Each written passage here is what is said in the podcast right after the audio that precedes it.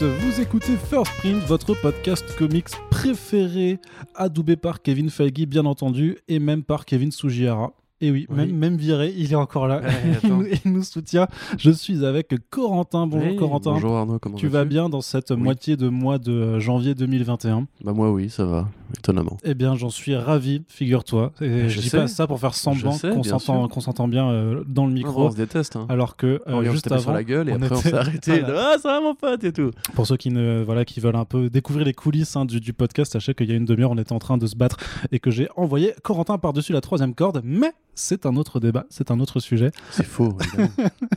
Et aujourd'hui, on se retrouve pour l'émission Front Page qui revient trois fois par mois sur l'actualité des comics et de leurs adaptations. Alors que vous preniez le train en marche, que vous découvriez le podcast ou que vous êtes un, un suiveur de longue date euh, qui nous écoutait depuis le lancement en septembre 2020 et même avant, lorsque nous animions une émission du nom de Fresh Starts euh, sur comicsblog.fr, vous connaissez un petit peu le principe et de toute façon, on est là pour, euh, bah voilà, pour causer comics euh, en tout bien, tout honneur, dans la bonne humeur, avec euh, des bonnes petites blagues de temps à autre euh, pour faire euh, honneur au hashtag Arnaud Rigolo. Figure-toi qu'on m'a euh, reproché de ne pas avoir fait assez de blagues sur le Batman qui rit Ah dans oui, le spécial Death. Metal. Bah, faut voir les gens qui t'ont reproché ça aussi. Bah, ce sont de très, de, très chouettes gens, On écoute. appelle ça des complices. Et euh, qu'est-ce que je voulais dire? Oui, donc voilà, euh, bienvenue dans ce nouveau podcast. On va commencer directement avec une grosse partie comics. hein. Il y a eu pas mal d'annonces, pas mal d'actu et ça fait, bah, ça fait du bien. On va en pouvoir en discuter. Et n'ayez pas peur, euh, les comics sont là pour vous accueillir à bras ouverts. Un premier point quand même, un focus un peu spécial sur euh, ce qu'on a l'habitude de, faire depuis quelques années maintenant. euh, Grâce à nos taupes infiltrés dans le milieu de l'édition française, c'est un petit classement euh, des albums qui ont été le plus vendus euh, sur le marché des comics en France en 2020.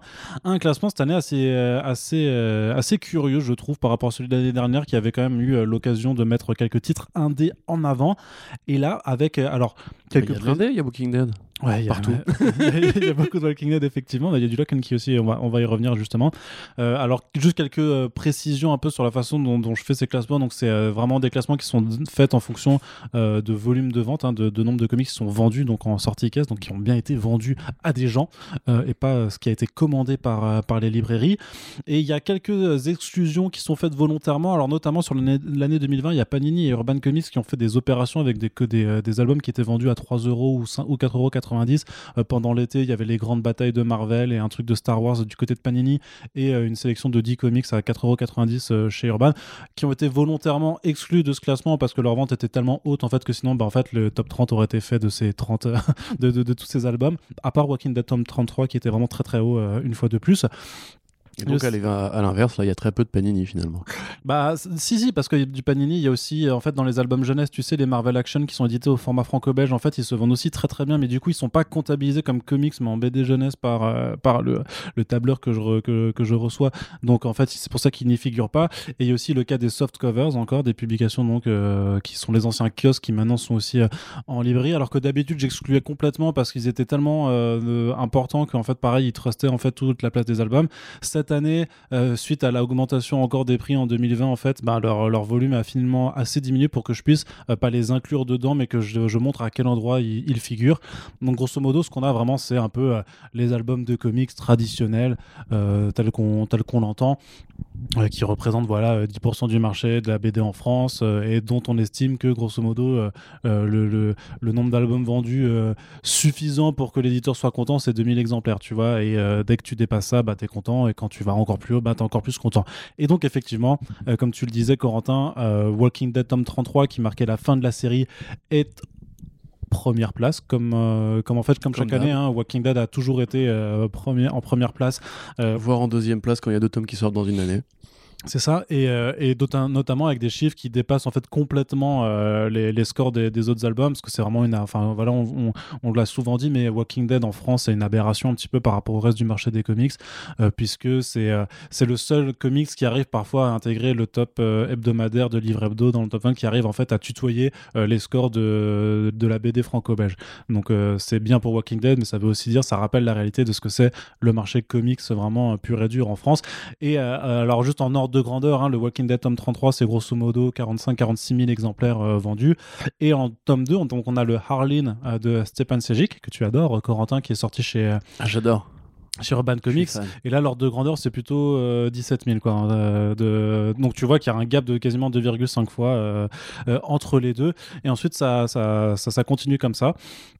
Et donc effectivement, Walking Dead, en fait, c'est assez, assez impressionnant parce que même le Walking Dead tome 32 qui est sorti l'année dernière est toujours, euh, est toujours en troisième position. Et on a même les, ça, en fait, on retrouve le tome 31 et le tome 30 jusqu'à la 30e place de ce classement avec même en fait les tomes 1 et 2 qui ont, euh, qui ont euh, dû euh, avoir un coup de boost. Alors je me rappelle plus si Delcourt avait fait une opération autour des, des premiers tomes, un pack découverte ou quelque chose comme ça qui aurait permis de doper.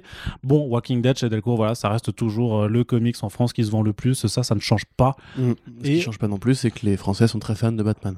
Et ce qui ne change pas non plus, c'est que les Français sont très fans de Batman. C'est bien, il essaie de, euh, de me trouver des petites transitions pour peu aller Attends, les truc, passes euh, décisives, tout ça C'est vraiment pas mal. 7 ans de métier, mon gars. Mais effectivement, effectivement, Batman vend. Alors Batman est dérivé, hein, que ce soit Harley Quinn ou Joker, puisque euh, en deuxième position on a Harleen, en quatrième on a Curse of the White Knight, donc le second opus de, de, de Sean Murphy. Euh, on a en neuvième position le Batman Last Night on Earth de Scott Snyder et Greg Capullo, et en dixième on a même la réédition en Black Label de Batman The Killing Joke, ce qui montre aussi que le, le- le Black Label ça, ça, ça fonctionne plutôt bien chez Urban Comics parce qu'on retrouve également euh, le très bon par ailleurs euh, Jo- euh, Joker The Killer Smile, enfin Joker Killer Smile en 16e position. Et euh, sinon, bah, le Batman, oui, qui vend, puisque le Batman euh, les infectés est en 19e position selon notre classement, et le Batman qui rit tout simple est en Une 28e. blague, Bah là, du coup, j'ai Kiri, envie Kiri, que. Kiri. Ouais, carrément. C'est carrément. Extraordinaire. Bah, ça valait le coup. Hein. Mais tu, tu sais qu'en plus, non, non, mais en, en vrai, en plus, il y avait euh, un, un lecteur de CB Oui, ou un auditeur de podcast qui avait euh. fait un très beau montage où on voit effectivement le Batman qui rit avec les boucles d'oreilles, avec des boîtes de fromage, avec le Batman qui rit dessus, euh, mise en abîme, méta incroyable, super drôle. Si vous, Exactement. si vous arrivez à retrouver ce visuel, sur, il, est quelque part sur Twitter, mais j'arrive pas à le retrouver. J'ai une question. Oui, La vache qui rit, ouais. c'est son fromage à soi, tu vois, ça n'a ça rien à voir avec les petits carrés qui rient. C'est la Non, vache bah- qui rit ou c'est la vache qui rit? Non, non, non, non, non, la vache qui rit, c'est la vache qui rigole en fait. Parce qu'en fait, sur la boîte, elle, elle- elle rigole vraiment. Elle, elle monte les dents. Et Kiri, c'est, je pense que. Alors, j'ai pas l'historique des euh, produits laitiers en France non plus, mais je crois que euh, Kiri s'est inspiré de la vache Kiri, du coup. Ah Je pense qu'il y a eu. euh, Je pense qu'il y a un complot. C'est un peu- spin-off, c'est un spoof. C'est un, ouais, c'est un spoof plutôt. C'est un peu, tu sais, comme la guerre d'essai Marvel, du coup, mais des Ouais, produits bah oui, laitiers. c'est ça, exactement. en fait. Il y a une vraie rivalité. Ouais. Montons un, un first print laitier. Parler de tout ça, on pourrait inviter Al Capote. T'imagines, on pourra faire un podcast sur l'actualité des produits Tu laitiers. sais que les produits laitiers, ils sponsorisent des vidéos YouTube, ils sponsorisent des rappeurs et tout. hein, c'est... Bah, Bah, je il pense a- que s'il y a, s'il y a un, un- un comics laitier qui sort, euh, comme il y y y a un vrai, euh, on va dire qu'il y a un vrai euh, lobby de toute façon Tout qui, fonctionne. Mais nous nous égarons un petit peu. Je, crois, je crois qu'on s'égare un petit peu. Euh, Batman Joker War, tu vois, qui est un peu le- les débuts du run de James Tanyon Force sur euh, Batman, arrive également en tome euh, 29, donc juste avant la fin de ce, de ce top Mon 30, Dieu. quoi. Donc, mais par contre, euh, belle réussite pour Harley Quinn Breaking Glass, qui est lui en position euh, 26. Et donc, euh, bah, on l'a souligné plusieurs fois dans les podcasts hein, que c'était une très très bonne BD de Mariko Tamaki et Steve Pugh. Il y a même Marie-Paul Noël qui nous l'avait conseillé dans les back issues du reconfinement. Donc, euh, en en soi, une très bonne nouvelle. Mais moi, ce qui m'interpellait le plus vraiment, Quoi, mais un quoi? Bah déjà, enfin juste un aparté sur le fait que Watchmen aussi euh, se vend beaucoup, Oui, la bah. réédition se revend, mais même le premier, tu sais, ils avaient, euh, Urban avait édité en 12 chapitres cartonnés, euh, le, le- le premier chapitre du coup se retrouve également dans, dans ce top-là. Mais non, moi ce qui m'a vraiment interpellé dans, dans ce classement au final, et ce qui je trouvais le plus impressionnant, c'est que Lock and Key, euh, qui pourtant euh, n'est pas, euh, enfin déjà, enfin la première édition de, de My Lady c'était assez vieux, mais même la réédition de, de iComics c'était finalement daté d'il y, a- d'il y a quelques années quoi. Oui, mais il y a la série Netflix. qui Mais est voilà, justement, voilà, Enfin, Arnaud, voilà. C'est ça, Lock and Key. Donc en fait, on retrouve dans ce top 30 les quatre premiers, les quatre premiers volumes, et sachant que les deux, les deux suivants se trouvent pas si loin après. hein. Je pense qu'ils sont tous les deux dans, dans le top 50, quoi, grosso modo. Et on retrouve aussi The Boys, donc les gros volumes de Panini qui sont là, et encore le Umbrella Academy tome 1. Et en fait, Eh ça ouais. montre vraiment. Et on l'avait déjà euh, dit, et ça aussi, si vous nous écoutez depuis pas mal de temps, vous, vous, connaissez notre, euh, notre position là-dessus, que vraiment, c'est pas les films qui attirent au final, euh, qui sont vraiment de- des vecteurs forts de lecture, mais bien les séries télé, et encore plus que les séries télé, mais les séries des services de streaming. Oui, Parce que, regarde, parce que les séries de la CW et Agents of Shield ne- n'attirent pas autant euh, des. euh, C'est vrai, mais à la fois, c'est vraiment, en, en l'occurrence. euh, alors, je, je sais plus si on avait eu les chiffres de la saison 1 de Lock and Key, mais c'était quand même assez. euh, bon, c'était un démarrage qui était fort et tout, il comptait vachement dessus. The Boys, on sait que c'est l'un des phénomènes de séries télé américaines de ces dernières années. Ça, ça a des chiffres comparables à The Mandalorian ou à Game of Thrones et compagnie. Enfin, c'est vraiment très consulté. Euh, et surtout, moi, ce que j'aurais envie de dire, c'est que ça marche plus pour les séries en indé, en fait. Parce que les séries en indé, t'as un tome 1, tu sais par où commencer, contrairement justement aux super-héros, la conversion est plus difficile parce que bah, y a un océan de titres et compagnie, tu sais pas vraiment par, le, par quel bout le prendre. Alors que là, effectivement, si t'as vu, c'est un petit peu comme l'effet euh, Game of Thrones, justement, tu vois, il y a beaucoup, combien de gens ont commencé les romans pour savoir la suite, entre guillemets, avant tout le monde, ou même simplement par, pour avoir envie de faire le comparatif. Là, je pense vraiment que ça a dû jouer, en tout cas pour The Boys. Lock and Key, je me l'explique un peu plus mal, puisque, enfin, un peu moins bien, puisque j'ai pas l'impression que la série a été un vrai succès critique ou populaire. Non, mais, mais, mais, a priori, ça. tout. euh. ça a assez fonctionné pour attirer des gens à acheter les bouquins et peut-être qu'après non après je pense qu'il y a peut-être un effet bénéfique tu vois c'est qu'ils se sont rendus compte que les comics c'était vachement mieux que la série Tout à fait. et que du coup parce que je te dis le, le fait pas la suite de la série, du coup. Ouais. non, mais le truc, c'est que vraiment, quand j'ai comparé les, les, les- les données vraiment euh, chiffrées, euh, grosso modo, par rapport au nombre du tome 1 vendu, euh, et quand tu compares au tome 6, c'est 50% en moins. C'est-à-dire qu'il y a quand même la moitié, euh, a priori, de ceux qui ont pris en 2020 le, le tome 1 qui sont allés jusqu'au bout. Donc c'est quand même, c'est quand même pas rien. Puis bah, ça augure de, de beaux jours, de beaux jours pour les comics, dont on Ouais. savait déjà que euh, Enfin, Rick faut, rester, faut, faut rester raisonnable, ça reste quand même. C'est beaucoup par rapport au marché français, etc. Mais du coup, on parle de 10 000 ex. euh, C'est ça, pour le tome 1. Pour par le tome un, rapport aux millions de gens, qui, aux centaines de milliers de gens qui ont probablement vu la série euh, sur Netflix, ça reste une conversion à minima, mais elle existe et c'est cool de voir que ça existe enfin parce que c'est quand même des années qu'on voit des films de super-héros qui peinent à se convertir en. Enfin, de- des spectateurs qui, peinent à se convertir en lecteurs euh, traditionnels. Là même, il faut espérer que, je sais pas, si les mecs sont fans de Joe Hill euh, ou euh, du travail de Garcenis, ça puisse ensuite les aiguiller vers d'autres BD, peut-être un peu plus pointus ou quoi, euh, faut espérer. Bon, on rappelle, tu sais qu'il y a les titres de Joe Hill, justement, de, de Hill House qui arrivent Oui. euh, ce printemps chez Urban. Donc, on peut avoir si le nom va rester assez imprimé pour que les gens se reconnaissent. Et puis, euh, Mm. Après, si- Joe Hill, c'est c'est aussi déjà un gros nom dans la littérature euh, horreur fantastique de base. C'est ça, vrai. Ça a peut-être pu aider aussi. En tout cas, pour euh, moi, je suis très content justement que les Mets, les, les, les Faits The Boys continuent à durer, que ça n'a pas, ça a pas juste été euh, une curiosité des gars pour la saison 1, l'année- parce que c'était déjà pareil l'année dernière, enfin en 2019. Mm. Quand la saison était sortie, on avait vu qu'il y avait eu un gros boom au niveau des ventes des tomes et ça a marché encore pour la saison 2. Donc euh, voilà, les séries télé, parfois, quand elles sont pas trop mal foutues, font du bien. euh, Mais tout ce qui ramène des, des- des lecteurs nouveaux dans les comic shops ou les libraires, on est content, nous. bah, moi, Ah, je suis, bon, euh, je suis content grave. Je suis... Bah, moi, je suis grave content. Alors, The Old Guard, c'est vrai que c'est sorti il y a quelques temps, donc euh, ça, on n'a Ah, pas pu par voir contre, forcément s'il y avait un vrai effet Ouais. bénéfique là-dessus, parce que euh, voilà, il est, euh, en tout cas, il n'y a pas eu de, de- de boost assez puissant pour que ça, ça le remette, ça le remette assez haut. Bon, attendons la suite, on verra peut-être qu'une fois, comme tu dis, il y aura un. un- Bah, le film est sorti et a priori, enfin, Netflix se targuait quand même euh, d'avoir eu euh, vraiment un énorme succès, que c'était le- leur film le plus apprécié. 79 euh, millions de spectateurs. Ouais, voilà. Le tome 2, du coup, arrive en VF là au printemps, le 21 avril, chez Glénat, s'il n'y a pas de nouveau décalage d'ici là. On croise les doigts. Et, euh, et à, vo- à voir après comment, comment Glénat va le marketer, mais euh, parce qu'en plus l'intrigue du film euh, se raccorde un peu déjà à celle du tome 2, puisque en fait, Ouais. en fait euh, Greg Rucka qui avait scénarisé le film, euh, si tu veux, a anticipé le fait qu'il était déjà en train de publier le volume 2, en tout, en tout cas, en, tout cas en, pardon, en train d'écrire le volume 2, donc il a inclus des éléments dedans pour que euh, ça puisse se faire un peu un, que ça communique mieux, que ça fasse, que ça fasse un peu plus des vases communicants entre la BD et le film. Donc à voir s'il y aura un effet. Puis voilà, si j'étais Glénat, bah clairement, euh, faites un, tome- un pack découverte, sinon, enfin une offre pour le tome 1 euh, quand, quand le tome 2 arrive, avec euh, la BD qui a inspiré le, Le film. film. Ah, C'est con, c'est con, mais ça marche. Non, ça peut con, marcher. bah non, tout ce qui peut attirer du lecteur attire du lecteur, tu vois. c'est vrai. Et, euh, et bah voilà, c'est nos conseils. Enfin voilà, donc par contre, c'est vrai que c'est un truc, euh, du coup, c'est un top où on se dit, euh, putain, mais si t'es pas de la licence, c'est compliqué pour exister. Si t'es pas adapté, si t'es pas Batman ou si t'es pas un zombie, qui paraît d'ailleurs aussi, c'est aussi une licence. Hein, Et puis, et puis Watchmen, techniquement, ça a été aussi adapté en Oui, série oui, maintenant. bah, je pense voilà, que hein. le- les bonnes ventes de Stom aussi sont connexes avec le fait que la série télé de HBO a un peu ramené. Euh, alors je crois vraiment qu'elle a ramené de nouveaux lecteurs, notamment au sein du public euh, noir, puisque justement, je, t'avais parlé du Chip par exemple, qui a, fait une émission dessus, et justement, comme la série est très engagée sur un petit peu l'histoire oubliée du, du comment on appelle ça des, des riots, des races, de tout ça, euh, ça a probablement déjà aux États-Unis attiré un lecteur un peu un lecteur un peu différent du fan de super-héros traditionnel, en tout cas du fan d'Alan Moore traditionnel. Mm. Enfin, non pas que je veuille mettre une ethnie particulière sur les fans d'Alan Moore, mais je pense qu'en tout cas ça a été un phénomène, un phénomène culturel qui a fonctionné. Donc à mon avis, et puis voilà, voilà, Watchmen aussi, il y a toujours une bonne raison de le redécouvrir, que ce soit euh, parce que Zack Snyder aussi est devenu ce qu'il est devenu, qu'il a fait ce film-là, euh, que la BD a tel âge, que aussi, bah du coup, il y a Doomsday Clock qui a fait aussi un peu de promo quelque part pour, euh, pour ceux qui n'avaient pas forcément lu tout Watchmen ou qui devraient le relire après avoir lu Doomsday Clock. C'est triste à dire, mais bon, voilà. hein. Donc euh, voilà, enfin, et puis c'est aussi une BD qui est très chère au cœur d'Urban, qui continuera à revenir et à revenir et à revenir, donc, donc voilà. J'ai envie de dire que c'est pas surprenant de voir Watchmen dans dans n'importe quel top en fait. Ouais. Et puis euh, quand même, euh, pour souligner quand même que le, Doggy Box 15 est aussi assez bien classé quand même, il doit être dans le top 50. Yeah. donc euh, toujours, toujours chouette de voir le label 619 qui a réussi Mm. à... à- bah, surtout que c'est un top 15 quoi, pour le Doggy Box, donc c'est pas non plus le truc le plus connu non plus du, du monde. quoi. Après c'est un format qui est un peu hybride à, Ouais, à la ouais. croisée. Donc, C'est une fable particulière, c'est anthologique, donc tu peux rentrer dedans facilement et tout. Bon après, euh, est-ce qu'on est content de ce top, Arnaud Est-ce qu'on va critiquer les goûts des Français en direct dans le podcast Non, en, en fait, le truc c'est que non, non, on critique pas.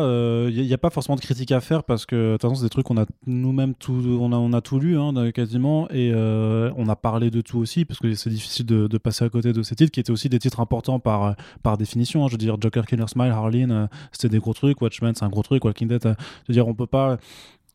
First Print, le but c'est quand même de faire découvrir des trucs qui sont effectivement plus niche et je pense, tu vois, que euh, euh, sans, sans vouloir nous jeter des fleurs, je crois que on a quand même réussi à fédérer des gens autour de certains auteurs comme Daniel Warren Johnson, comme Mark Prez, à force de faire du, forcing, tu vois, à tous Kieran les podcasts.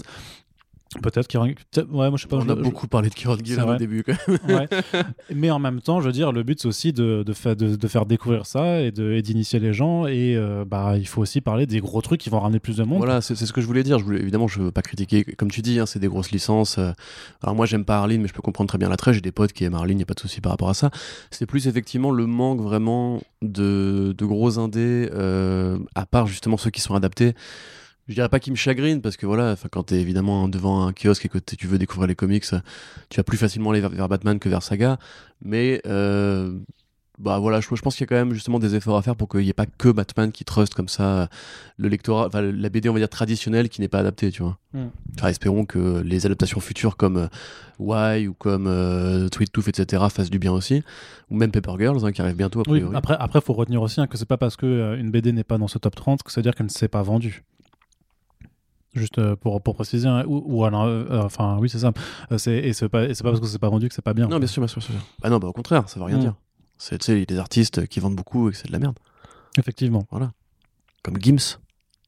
Ça- Waouh, c'est chaud. Ouais. Ça va, frérot Ouais, je l'aurais pas dit. euh, totalement gratos, c'était ouais. pour toi, bébé. ouais, je pense que je, je sais pas si je vais te couper au Faut montage. qu'on ou filme pas, ces hein. podcasts pour que vous voyez les têtes d'Arnaud quand je dis du mal de Maître Gims en direct. Il Bah est ouais. pas très content. Là, là, il est chafouin, là. Il veut pas enchaîner, là. Tu vois, ça va faire voilà, on était parti pour faire un podcast dans la bonne humeur et maintenant ça fout la mauvaise ambiance. vraiment, Mais non, pas- mais il y a plein de bonnes nouvelles en pas cool. plus, là. C'est vrai, c'est vrai. Il y a, d'autres bonnes nouvelles et du coup, bah justement, on parlait de iComics vite fait avec euh, Lock, and- 10 sur 10, du Lo- coup Lock and Key, euh, ferme-la. Avec euh, Lock and Key justement qui avait, qui, qui s'en était très très bien sorti, mais justement, iComics, l'éditeur, a fait donc une, une petite vidéo, euh, enfin une petite vidéo de 50 minutes quoi, pour établir un peu le programme de l'indé euh, qui arrive donc euh, bah, là euh, au cours de 2021. Et ma foi, il y a des titres dont on a déjà parlé, donc voilà. Et ma foi, il y a des, des très bons titres aussi, en fait. Et je pense Tout que celui, fait. alors euh, j'ai envie de suivre un peu le, le même déroulé, euh, ce sera pas dans un ordre chronologique. Euh, alors juste mentionner qu'il y a Alienated qui vient de sortir à l'heure où on enregistre ce podcast, on en parlera d'ici la fin du mois dans un bac issues VF et c'était mortel, donc vous pouvez déjà vous ruer dessus. Mais surtout là, celui qui nous intéresse, c'est euh, c'est cet été, c'est en juillet, il y aura euh, We Only Find Them When They're Dead de Al Ewing et Simone Di Meo. Mon forcing personnel, je suis content, ça y est, ça prend enfin. Ouais, donc euh, qui arrive. Alors Simone Di Meo a été déjà publié chez iComics avec le crossover Power Rangers Tortue Ninja, mais là euh, c'est un autre titre qui n'a pas grand chose à voir. Ali Wing c'est aussi l'auteur de, de séries à succès chez Marvel comme The Immortal Hulk et de trucs nuls comme Empire, mais ça on ne lui en veut pas, tout le monde ne peut pas être si, euh, on lui en veut beaucoup. mais, mais non, on on lui en veut pas tant, tant que ça.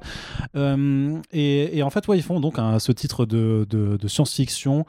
euh, qui mêle un petit peu. euh, alors, euh, Sullivan Rowe dans la vidéo dit que c'est les Guardians de la Galaxie cross le, le Force World. Oh, comme c'est marketé. C'est très bien, c'est très, très, c'est très, très bien marketé. C'est bien les professionnels. Non, ce serait plus Moby Dick mélangé avec. Bon, le côté, je pense, le Fourth World, c'est le côté les dieux géants. Bah ouais, le Galactus et tout ça, bien sûr. voilà. ouais. Il y a du Kirby dedans, c'est sûr. Mais ouais, enfin, il y a vraiment beaucoup d'influences, à la fois euh, japonisantes, à la fois euh, très européennes. Euh, pour vous résumer, donc c'est un monde dans lequel l'humanité n'a plus de ressources et doit partir en chasse en fait d'une sorte de, de phénomène cosmique qui est apparu au moment où l'humanité a conquis les étoiles, c'est qu'ils ont découvert qu'il y avait des cadavres de dieux qui flottaient dans, dans le néant, le néant cosmique et euh, se créent bah, voilà, comme des baleiniers qui vont aller euh, piller les cadavres, récupérer leur chair, leur sang, leurs os, leurs organes pour à la fois avoir de la viande, aussi produire des médicaments, produire du carburant, etc. Donc voilà, à, l'ancienne, j'ai envie de dire.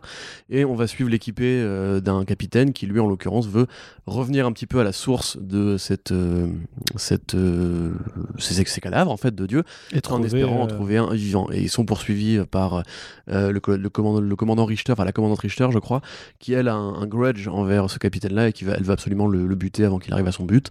Donc euh, c'est encore assez récent en VO, mine de rien. Mais évidemment, voilà, c'est Simone Di Meo, donc euh, bah, iComics est dans son rôle puisqu'ils ont déjà fait euh, le Power Rangers vs Tortue Ninja. C'est un artiste qui va compter, qui compte déjà, qui est un mec super talentueux. Vraiment, graphiquement, c'est magnifique. Enfin, il n'y a rien d'autre à dire, hein. c'est juste magnifique. C'est hyper coloré, c'est hyper fouillé, c'est très travaillé au niveau des designs, au niveau des trames dans l'espace pour les combats aériens, etc. Donc, euh, vraiment une super bonne BD. On vous en a déjà parlé dans un Back VO et euh, bah, je pense que ça va être effectivement un de nos coups de cœur de cette année pour la VF, a priori. Ouais, sans, sans trop de sans doute. Sans trop de doute. Euh, deux autres titres qui nous viennent également de votre comics, puisque iComics, donc, j'ai envie de dire, consolide ses liens avec cette petite structure indépendante euh, qui nous a ramené euh, le très bon Aziz et Savage Shores euh, l'année passée et, duquel on, découvrira également chez 404 Comics The Autumnal plus, plus tard. Et là, il y a deux autres titres qui arrivent, dont un qui s'appelle The Plot. Donc, c'est de Tim Daniel, Michael Morrissey et Josh Hickson.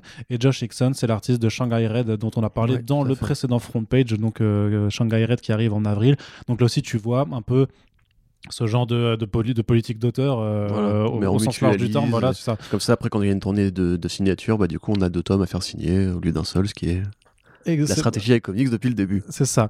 Et euh, donc ça c'est The Plot, donc un truc d'horreur en fait euh, à base de d'un donc euh, d'un c'est un peu le plot du début de, de Lock and Key puisqu'en fait c'est un monsieur qui est à la garde de son neveu et de sa nièce après que bah, son frère et sa belle-sœur soient fait buter et qui revient dans leur domaine familial sauf que là-bas il n'y a pas des, des clés magiques qui se cachent mais plutôt il y a des cadavres sous le tapis quoi. Donc voilà un titre d'horreur assez assez lugubre, il y a un peu une ambiance ouais marécageuse tu vois la Swamp Thing qui, qui se dégage du titre. Bah, faut, faut, faut, voir les les, couvertures aussi qui sont absolument splendides. C'est magnifique, mais justement, je trouve qu'il a un très très Frank Avila dans ce tome-là. Ouais, Frank Avila, carrément. Ouais. Et, bon, là, tu, tu veux pas spoiler, mais on peut dire que c'est aussi de l'horreur à créature, on va dire.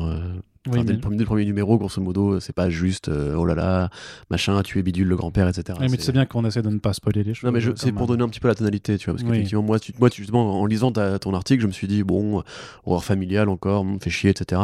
J'ai tué le premier numéro, et là, tout de suite, t'es dans le bain et tu reconnais effectivement le côté Swamp Thing, le côté. Euh, mais j'avais, j'avais placé le côté Swamp Thing, tu vois. ouais, mais t'avais pas dit que. Pourquoi ah, Il y a plein de Swamp Thing différents. C'est vrai, c'est vrai. Voilà.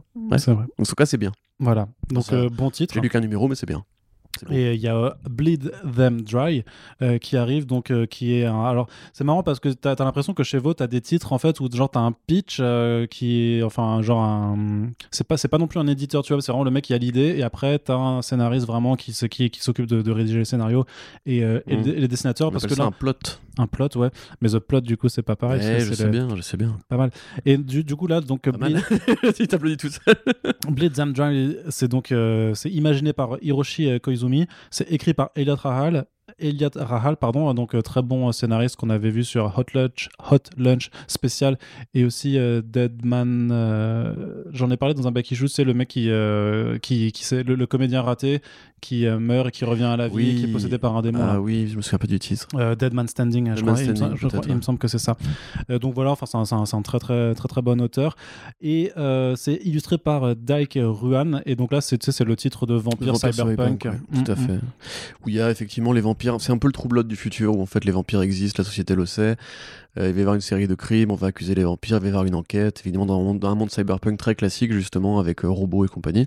Bon là pour le coup je suis beaucoup moins fan personnellement, il faudra voir le tome complet. J'avais lu les débuts, ça m'avait pas paru. Enfin le mélange des imaginaires prenait pas trop à mon sens, mais encore une fois voilà on, voit le côté un petit peu cohésion avec euh, avec Volt. Donc, le, le, prémisse de base, c'est les vampires ninja dans un monde futuriste, etc. Donc, on voit les influences asiatiques.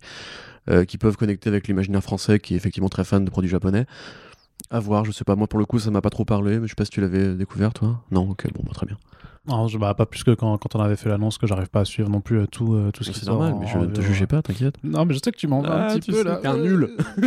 c'est le, mec trop agressif. T'es qu'une merde, Arnaud. T'es une merde. tu lis pas tout toutes les semaines. J'essaye, mais c'est compliqué. Du reste pour le programme, alors on va pas détailler non plus tout ce qui était, parce qu'on va pas vous faire un résumé en 5 minutes de la vidéo de, de iComics ou de l'article que j'ai pu rédiger, mais grosso modo, sinon, t'as des t'as, voilà, t'as Bitterroot qui va continuer, t'as Invisible Kingdom et Skyward qui s'achèveront, qui donc auront euh, leur, leur tome 2 et tome 3 pour Invisible Kingdom, et euh, Skyward, c'est le tome 3 qui arrivera en fin d'année, donc euh, conclusion de ces séries euh, chez lui. Et sinon, le cas Lock and Key, quand même, jusqu'on en parlait un petit peu avant, et bien voilà, c'est euh, 2021 sera l'année des inédits. Euh, puisque on aura le professionnel.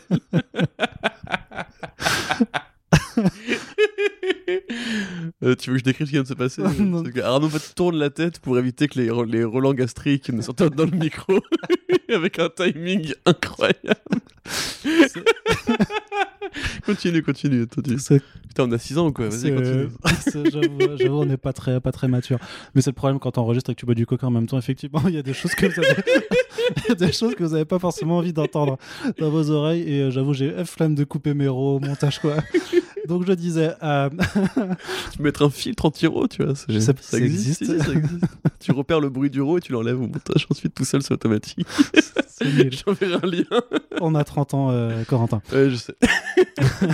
Donc, deux tomes qui arrivent chez iComics pour Lock and Key. Donc, un tome 7 vraiment euh, qui, qui se composera en fait de deux one-shots, Small World et Open the Moon, et surtout de la vraie suite. hein. Enfin, c'est pas la suite de, de l'aventure principale avec la fratrie Locke, mais vraiment en fait plutôt quelque chose qui sert à la fois de, de préquel, euh, d'aventure temporelle et de prologue au euh, crossover avec l'univers de Sandman. Donc, c'est les deux mini-séries. euh, donc, d'une part, Lock and Key, Impale, Battalions Go et Lock and Key Sandman, Hell and Gone. Donc, ça, ça constituera vraiment un tome 7. Et en fait, il faut savoir qu'il y a plusieurs one-shots qui ont été publiés de, de Lock and Key au cours des différentes années. Que l'éditeur en fait va euh, créer un mini tome en fait un tome d'entre deux qui s'appelle Heaven and Earth euh, qui voilà qui sera publié qui contiendra euh, donc des one shots qui s'appellent Grind, Grindhouse in the Can et Open the Moon et le truc c'est que effectivement Open the Moon sera en doublé alors là par contre vous pouvez écouter les explications de, de, l'éditeur mais grosso modo c'est surtout des, discussions et des négociations avec l'ayant droit américain avec IDW qui, qui impose plus ou moins ce, genre de pratique. Mais pour compenser, iComics a annoncé que le one-shot Dog Days, euh, qui avait été publié en FC euh, l'année dernière, ou il, y a, il y a deux ans maintenant déjà, euh, sera proposé en tant que FCBD. Donc grosso modo, si as, avec en plus l'omnibus des, six premiers volumes qui a été annoncé là pour, pour le, mois de, de septembre, je crois, si, je me rappelle bien. Euh, c'est ça, septembre 2021, alors qu'il devait arriver en novembre 2020, mais euh, euh, la pandémie, grosso modo. en fait, en fait c'est vrai que là-dessus, j'ai pas du tout envie de reprendre son, son argumentaire marketing, tu vois, mais grosso modo, tu as vraiment tout qui sera de la disponible. galaxie T'as tout. mélangé avec Non, non, Thing. Non, mais disons qu'avec l'omnibus, euh, le, le- le tome 7, euh, le tome d'entre-deux et le FCBD, grosso modo, tu as vraiment tout Key euh, qui sera publié, euh, republié en 2021. Quoi. Donc, t'as- Enfin, pour l'instant, parce qu'il y a avoir- encore de l'Open Key qui produit en VO aussi. Oui, oui, bah après, tu as, tout, t'as tout le reste, t'as tout le reste qui doit arriver, mais pour l'instant, c'est là où on en est pour le moment. Il y a, Oui. voilà. Donc, euh, non, non, bah, bon programme, surtout que, enfin, je sais que toi, t'es pas plus fan que ça que de, de Non. Key que moi. Et Même en essayant de le lire, ça veut pas. Donc, C'est vrai, Ouais, c'est, c'est, c'est- c'est dommage. Je, je trouve bah, que c'est je dommage. te dis, c'est je te juge pas, hein, je, vais, je vais pas t'insulter comme non, tu non, l'as fait si, avant. si, mais... c'est pas mon genre d'horreur, c'est tout. Voilà. c'est- voilà. c'est pas mon Mais non, mais de toute façon, est-ce qu'ils ont besoin de moi pour vendre Lock and Key Manifestement, non. Donc c'est pas Non. grave. Voilà, Oui, effectivement. de- voilà. Dès le cours, allez.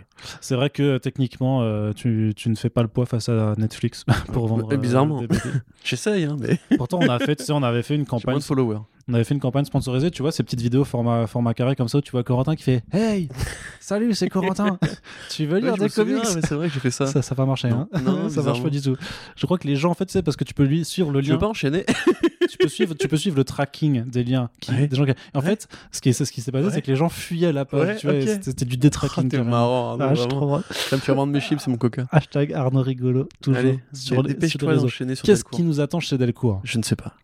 Eh bien déjà, dises. eh bien, tout. alors déjà, il y a deux, deux séries qui ont démarré dont on vous a déjà parlé également en podcast qui se poursuivent ce printemps, mois de mars et avril. C'est euh, Once and Future de Kieron Gillen et Dan Mora. Euh, donc euh, petit, euh, petite aventure très très très sympathique. Et Firepower de Robert Kirkman et Chris Samney. On aime moins. Mais c'est le premier, c'est le premier tome. Enfin, c'est le deuxième tome en VF, mais du coup, c'est vraiment le début de la réelle aventure, parce que c'est pas ce qui servait de prologue dans la série en VO. Donc, on va vraiment pouvoir voir s'il y a un twist ou pas. Non. Il n'y en a pas. Il n'y a pas de Il twist. n'y a pas de twist. Enfin, toujours, toujours, toujours étant que voilà, c'est pour retrouver donc les. les... Et le mec au tome 35, on va voir s'il y a un twist au tome 36. Attention, les gars. Non, moi je suis grave, euh, je suis grave chaud pour maîtriser le pouvoir de, de la boule de feu. Et comme euh, tout le je, monde. je sais que toi tu, tu n'aimes pas ça, mais euh, c'est pas grave. Si, si, Hadouken. Enfin voilà, c'est des titres dont, on continuera de vous faire le suivi parce que euh, bah, on a envie d'en parler avec First Print de toute façon et qu'on vous a déjà parlé du, euh, du second tome. Je suis quand même plus chaud pour le, euh, pour le, le One Cent Future, d'autant plus qu'à priori, en fait, alors je sais plus si j'avais lu ça sur un communiqué de Delcourt ou si c'était moi qui me suis fourvoyé, mais c'était annoncé en trois tomes à la base. Je me rappelle qu'on avait dit ça dans le podcast. Si, si, si- si c'est le cas, c'est vraiment bizarre parce que le tome 2, il se passe, enfin, il se passe des choses, hein, mais c'est très. Euh... Non, non, mais justement, j'allais. pas à la fin, tu vois. Non, mais justement, parce qu'en fait, dans une, dans une récente newsletter, euh, Karen Gillen a dit que justement Dan Mora allait être un peu occupé avec euh, son Dark euh, travail Detective. sur Dark Detective, enfin sur Detective Comics, Oui, quoi. pardon, ouais. Et que, mais que après ils allaient prendre le quatrième, le quatrième arc de One Cent Future. Ah, donc c'est cool. pas, donc il y aura au moins un tome 4 à minima. Et dans le tome euh, 2, il y a un personnage qui vient des mythes scandinaves. Mhm. c'est, c'est du spoil, ça. Non, Corentin, je pas dit nouveau. Mhm. Il y en a plein des personnages. Mais surtout, très bonne nouvelle, très très bonne nouvelle, meilleure nouvelle pour, euh, pour Delcourt. Et euh, je vais faire du forcing là-dessus. C'est l'arrivée au mois de, de mars euh, du Retour du Messie, qui est donc euh, l'intitulé VF de Second Coming de Mark Russell et Richard Pace. Il a fait quoi, Marc Russell, Arnaud Kikou? Oh, bah je ne sais Oh, ben alors? Je ne connais pas trop cet auteur. que Chez Urban, il a fait un titre qui a été traduit bizarrement. Pardon. Désolé, c'est ça. C'est euh, Prez. Il Prez Ah, il a fait Prez. Yes. Est-ce que vous avez lu Prez? Je ne sais pas. L'an Écoute. prochain, Prez dans le top euh, 1 des ventes comics en France. Attention, Com- bah, on compte com- sur vous. Ouais, Rachetez-le trois fois, s'il faut, ouais, c'est ça. Je suis, mais je suis même pour pas sûr. l'offrir. Mais même si on le rachète trois fois, je sais pas à combien il a été euh, imprimé, mais je suis pas sûr que même si tu vends tout, ça reste, euh, ça, puisse atteindre en fait les, les... parce que j'imagine que Urban n'a pas dit ah on va en imprimer 50 000. C'est pour Arnaud va nous aider à faire de la publicité. C'est ça. Euh, Donc c'est comme, comme euh, le retour ouais. du Messie. le retour du Messie, donc en fait, où euh, le, le postulat, donc c'est euh, c'est que Jésus, après avoir été euh, s'être fait bolosser euh, par les êtres humains en se faisant crucifier comme une demeure, euh, se fait bien engueuler par, par son daron, euh, Dieu le Père. Et euh, sauf que euh, des, millénaires plus tard, en fait, Dieu se rend compte que bah, sur Terre, il y a un super héros qui est là, c'est leur Superman local, je crois que c'est Sunman, il s'appelle. Et du coup, bah, et lui, il est, il est, bah, il est adoré des êtres humains. C'est un peu le nouveau, le nouveau Dieu vivant, quoi. Quasiment, c'est un peu l'adoration. ça, c'est Superman, l'homme de demain, le rayon lumineux, tout ça. Et du coup, ben Dieu envoie son fils en lui disant bon, ben mon fils, tu vas aller sur Terre et tu vas apprendre aux côtés de Superman, en fait, euh, comment il fait, euh, voilà, pour euh, pour réussir à apporter la paix et à être aimé voilà de des êtres humains. Et l'idée, euh, c'est euh, c'est aussi euh, pour ce Superman, en fait, de, se rendre compte que tous les problèmes ne peuvent pas être résolus qu'avec des tirs de laser et de la super force, et que quelque part, dans le- les enseignements sacrés, dans les discours de paix, qui sont à la base les, principes même de, la religion, et ben en fait, tu peux aussi aider ton prochain de cette façon. Donc c'est pas un titre qui doit tacler la religion de façon ultra vénère, tout ça, mais qui est justement là pour montrer en fait qu'est-ce qui- qu'est-ce qu'il y a de bien dans ces enseignements et qu'est-ce qu'on peut. donc voilà, ça, mélange à la fois donc un discours sur la religion, sur le super-héros, sur les comics, toujours dans une entreprise très très satirique. Et c'est vrai que c'est intéressant de le voir arriver en France parce que c'est un titre qui a eu un parcours en VO assez houleux, puisqu'à la base c'était prévu pour Vertigo. Sauf que euh, il y a l'association One Million Moms et Fox News qui ont fait euh, leur chou gras dessus en disant que c'était un titre blasphématoire machin. Du coup, Vertigo qui avait perdu ses couilles entre temps s'est dit euh, ben zut, euh, alors on va demander à l'auteur de changer plein de trucs pour que ça passe quand même euh, lorsque ça sera publié. Et en fait, au fur et à mesure des échanges entre euh, Vertigo, l'éditorial euh, de DC quoi, et euh, Mark Russell, bah en fait, euh, ils ont simplement conclu que c'était pas le, c'était plus le bon endroit pour le publier. Là- Là-dessus, ils ont été cool parce qu'ils ont laissé Russell et Pace reprendre leur titre et le proposer ailleurs, et c'est atterri finalement chez Ahoy Comics. Et en même temps, quand on voyait le premier numéro avec la preview, on voyait qu'effectivement les premières pages, c'est une reconstitution de, de, la Genèse avec le jardin d'Éden et tout ça. Sur les arbres, il y a. Et sur les arbres, il y a des fruits en forme de euh, caquettes et de foufounes. Et donc je crois ça. que tu as dû faire cette présentation environ 20 fois depuis qu'on a lancé les podcasts. Ouais, mais euh. tu sais qu'il faut rappeler les. Non, je qu'il- sais. C'est juste que je- c'est intéressant de te voir à chaque fois, du coup, répéter la même chose et toujours mieux, toujours plus fort. C'est ça, mais et en même temps, et en même temps, tout le monde n'a pas n'est pas au courant, tout le monde n'a pas écouté les précédents podcasts. Et c'est vrai que vu que toi et moi on fait du podcast ensemble euh, depuis 5 ans, forcément il y a des choses. Voilà. T'as l'impression qu'effectivement il y a des redites. Tu sais, quand je t'écoute parler d'Alan Moore, ça fait à peu près pareil. Ah ouais? Bah fais-le le prochain coup si tu si tu peux, que tu connais tout. non, non, non. non. Euh, Qu'est-ce que je veux dire? Donc voilà, donc euh, très bonne série, Oui. très, très drôle, très, Oui. très impertinente et, euh, et voilà, et qui est pas juste du tac. C'est pas, c'est pas du tac sur la religion à la Garçonnaise dans Preacher, tu vois. C'est quand même un peu Non. plus, un peu plus réfléchi et tout ça. Et C'est euh, plus bienveillant. Ouais, clairement.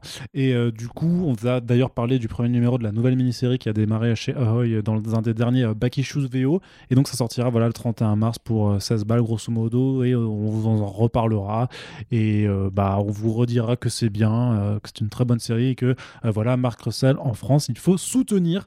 Autres titres hein, qui ont été annoncés, peut-être un peu moins.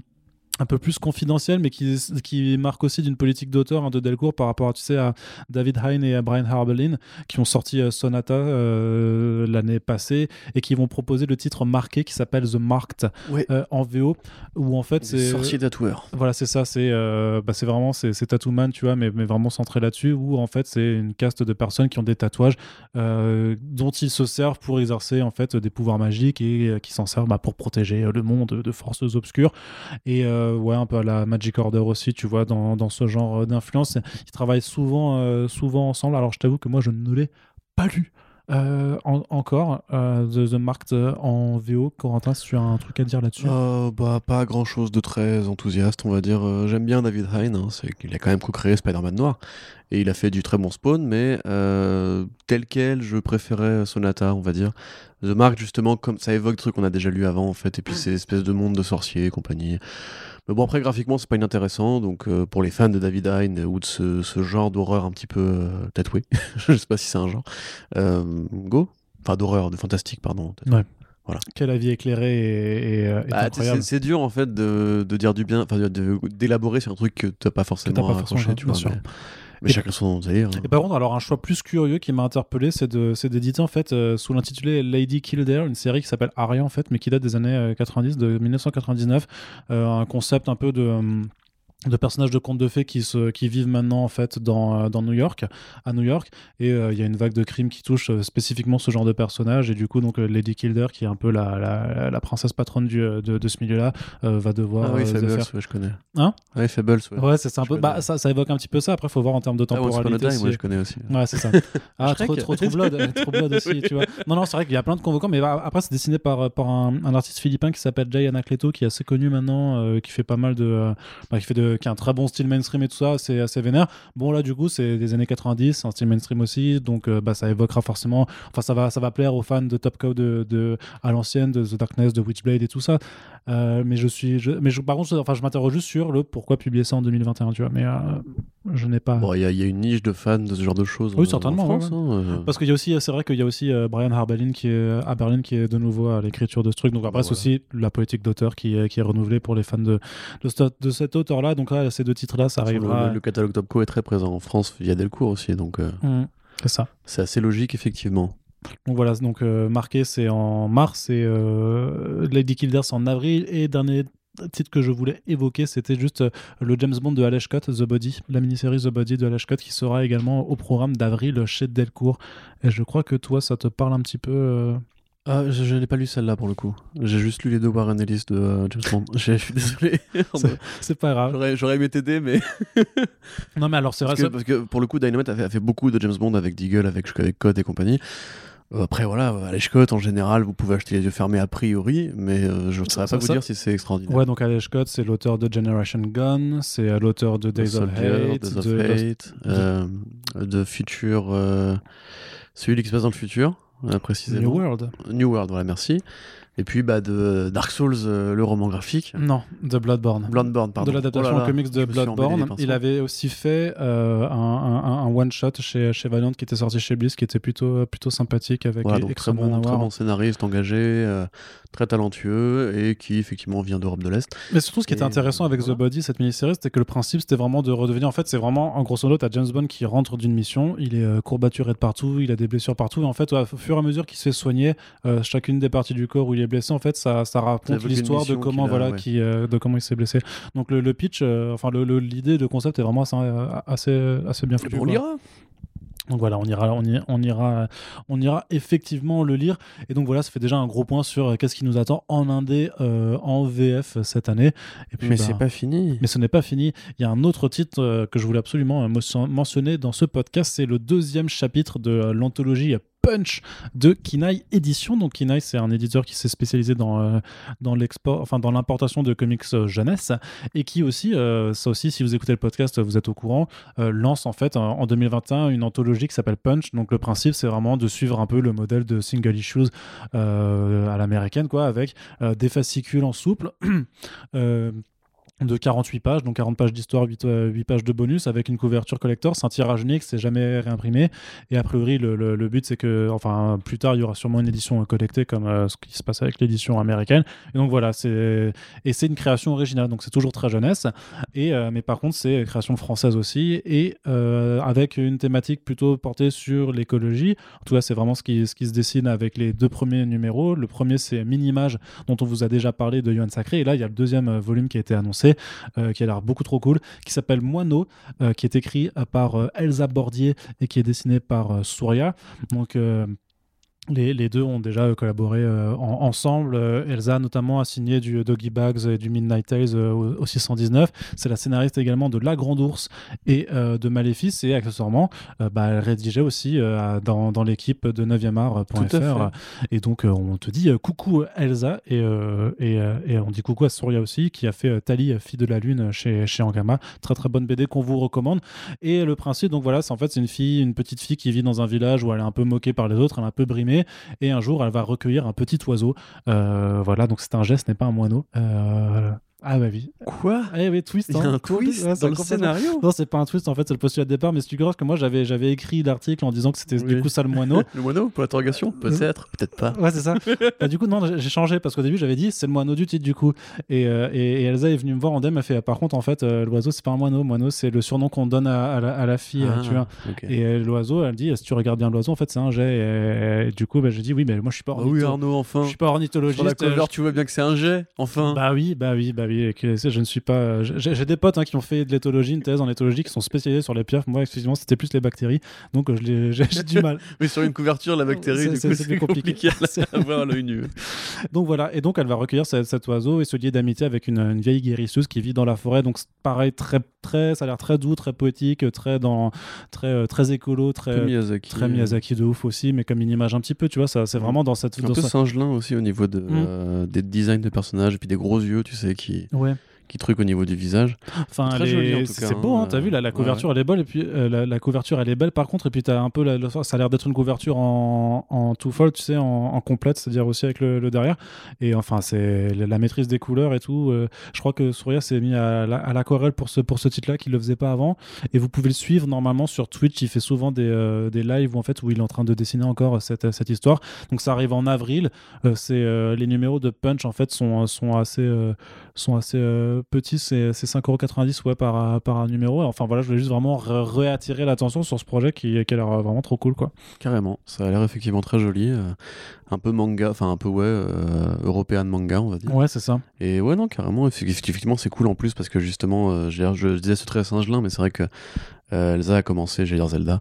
Euh, Elsa a commencé un petit peu aussi avec euh, le label 619, donc quelque part c'est cool de voir qu'il y a une sorte de continuité artistique au niveau du trait avec ces productions-là, et puis le, mélange des imaginaires qu'on aime bien, euh, ça a l'air très doux, voilà, et un peu propos, voilà, la petite nénette qui se fait un peu moquer à l'école et tout, donc voilà, on est content. Ouais, Voilà. il est content. Aujourd'hui, Corentin est. est Je suis très bonne humeur, les annonces comics me font très plaisir aujourd'hui. Voilà, mais du coup, euh, Je vais souvent dire c'est beau, d'ailleurs, vous allez voir. et, mais, ouais, sauf que du coup, tu, tu, tu, tu, tu es euh, peu, euh, peu expansif. Quand tu es content, en fait, tu, tu as moins à dire que quand T'as tu. remarqué ça? que quand tu. Mais tout le monde, j'ai l'impression. en fait. Oui, c'est vrai, peut-être. C'est la société capitaliste qui veut ça. En tout cas, ce sera très très très bonne occasion euh, avec euh, Kinaï. euh, Je fais un appel à l'éditeur s'il nous écoute et sinon de toute façon j'irai le contacter, mais pour faire un suivi vraiment de, de ces quatre chapitres. Moi, je voulais faire limite un omnibus, tu vois, de faire euh, l'omnibus punch et euh, en fait chaque numéro, bah, ce sera un entretien avec l'équipe créative vu qu'ils sont tous français. Euh, donc euh, j'annonce, euh, voilà, je veux le faire. Je sais pas, je, je vous le promets pas, mais parce qu'il y a déjà tellement de trucs à faire et que j'ai aussi envie. Franchement, j'ai aussi envie de faire, tu sais, un truc genre une année avec le label 619 pour euh, pour aller. Ah ouais, d'accord, ok. Ouais, ouais, tu raison, ouais. Voilà. tu, vas- tu vas faire des semaines de très très longues, toi. Ouais, c'est ça. ouais, je- Mais euh, arrêtez-moi encore. Arrête de dormir aussi, voilà. C'est On vrai. gagne du temps. c'est déjà, ce déjà ce que je fais. Allez, on continue euh, pour aborder une news. Alors, Est-ce qu'elle fait plaisir ou pas? Je ne sais pas, Corentin. C'est une situation, enfin, c'est une question qui- que je vais te poser. Et euh, d'habitude, euh, sur la question du kiosque en France, tu es souvent très euh, je m'en fiche, arrête de me poser des questions sur le kiosque, moi je m'en fiche, je dis que des bêtises en librairie. Je parle comme ça. en plus. Ouais, tout à fait, quoi, complètement. Mais euh, c'est quand même Panini qui a annoncé une publication en kiosque. Du coup, qui revient dans, dans les kiosques. dans- dans- de de ça. s'appelle donc ça s'appelle les, euh, les trésors de Marvel. Les trésors de Marvel, qu'est-ce que c'est? Eh C'est ce vraiment sont- inédit ça parce qu'il me semblait Non, avoir non, déjà non, croisé. non, non, euh, non, non, non, Attends, attends, ce, ce n'est pas inédit. En fait, l'idée, c'est de ramener en fait euh, dans chaque numéro euh, des publications essentielles d'une année donnée. Et parmi ces publications, il y aura un numéro qui sera soit inédit, soit très rare. D'accord Comme une carte à jouer Pokémon euh, Premium, tu vois, que tu trouvais jamais dans les, dans les blisters. Pour Voilà, faire- ça sent le vécu ça. Ouais, Voilà, tu veux qu'on complètement. en parle? Complètement. Ouais, alors, Tu veux dépencher un peu ouais, complètement. Bah, faut savoir que... shiny, putain, merde. bah non, mais il faut savoir que tu sais, dans les, euh, dans les decks que tu achetais. euh, Ah non, mais je rigolais, je veux pas, veux pas qu'on en parle. Ah, si- ah bah tu m'as bien eu, Corentin. Bah oui, C'est- incroyable. Ouais, hashtag, puisque je Corentin suis- Brume. Puisque je suis le, le maître de ce podcast, je vais parler de ces cartes premium Pokémon. Non, c'est bon, j'arrête. Mais Magic. tu, tu savais comment on jouait à ce, à ce jeu? Ah non, jamais. Tu sais, il y avait des cartes Mais j'étais- d'énergie en j'étais fait. trop, j'étais trop jeune en fait. Du coup, je les, on- nous, on les achetait. À, à- c'était- j'étais au CM2 quand c'était sorti, et on les achetait vraiment par par Oui, pur collectionniste. Tu les montres On aux copains quoi. Ouais, c'est ça. Et on n'y jouait jamais. Par contre, euh, après au collège, on avait les Magic, et là, par contre, Ah, euh, on, on Moi, y moi, jouait c'était. Yu-Gi-Oh! mais Euh, Yu-Gi-Oh, jamais compris non trop plus. tu vois, rigoles, mec, c'est hyper simple. Le jeu de cartes Ouais. Non, mais moi, j'ai joué, je lisais les mangas de ouf. On lisait les mangas de ouf, quoi. Genre, je crois que c'était un de mes premiers mangas vraiment Ouais, euh, ouais, en licence de lecture originale, quoi. Et mais euh, j'avais jamais joué au jeu, euh, truc. Mais après, euh, c'est la carte de On tous mes partie, amis. veux. c'est la carte de tous mes Ah, amis. mais ça, ça, pour le coup, c'est vraiment le- l'animé qu'il a rajouté. J'invoque le dragon bleu aux yeux blancs, Dragon blanc aux yeux bleus. Respecte-toi, dragon blanc aux yeux bleus. le dragon Le mec, on a fait un podcast de gros nerds sur, sur Death Metal l'autre jour. On peut pas forcément moquer les mecs qui jouent à Yu-Gi-Oh! au premier degré. Euh, non, mais je les moque pas du tout. Je- Ah non, bon. là, c'était, On c'était aurait plus, dit. c'était plus les gimmicks de la série, enfin du comic, Ouais, euh, de- ouais, ouais. pardon, du, du Tu manga. as perdu, Kaiba. puis Yugi qui a une grosse voix quand il se transforme. C'est ok. Bah, non, mais par contre, oui, l'animé, t'es pas ouf. Euh, J'aimais juste le, le générique. Puer la merde l'animé, franchement. Moi, j'aimais bien le générique. Ouais. Yu-Gi-Oh! À toi de jouer. Ouais, c'est ça. Enfin bref, je sais même plus pourquoi on est parti, euh, pourquoi on est parti là-dedans. Je sais plus. Oui, parce que je disais que c'était un numéro était soit inédit, soit très rare, comme une carte premium Pokémon. Vous, voyez comme on peut, Comme com- Dragon Blanc aux yeux bleus, seulement 4 dans le monde. comme on peut euh, partir en couille en fait Oui, euh, sur n'importe quel sujet. Euh, bientôt, on vous parlera de moutarde et de saucisses de Dijon. en, Ah, madame, enfin, madame Dauphin, j'ai pas mangé encore. C'est vrai. Alors, donc les trésors de Marvel, qu'est-ce que c'est? Donc, c'est vraiment cette anthologie où on regroupe des publications année par année. Et surtout, ben voilà, c'est euh, très intéressant d'un point de vue euh, quantité-prix, puisque c'est 8 euros grosso modo pour 7 numéros ou 100 168 pages, euh, ce qui, en termes de politique tarifaire de Panini, est très, très, très, très bas par rapport à ce qu'ils font à ce qu'ils font d'habitude.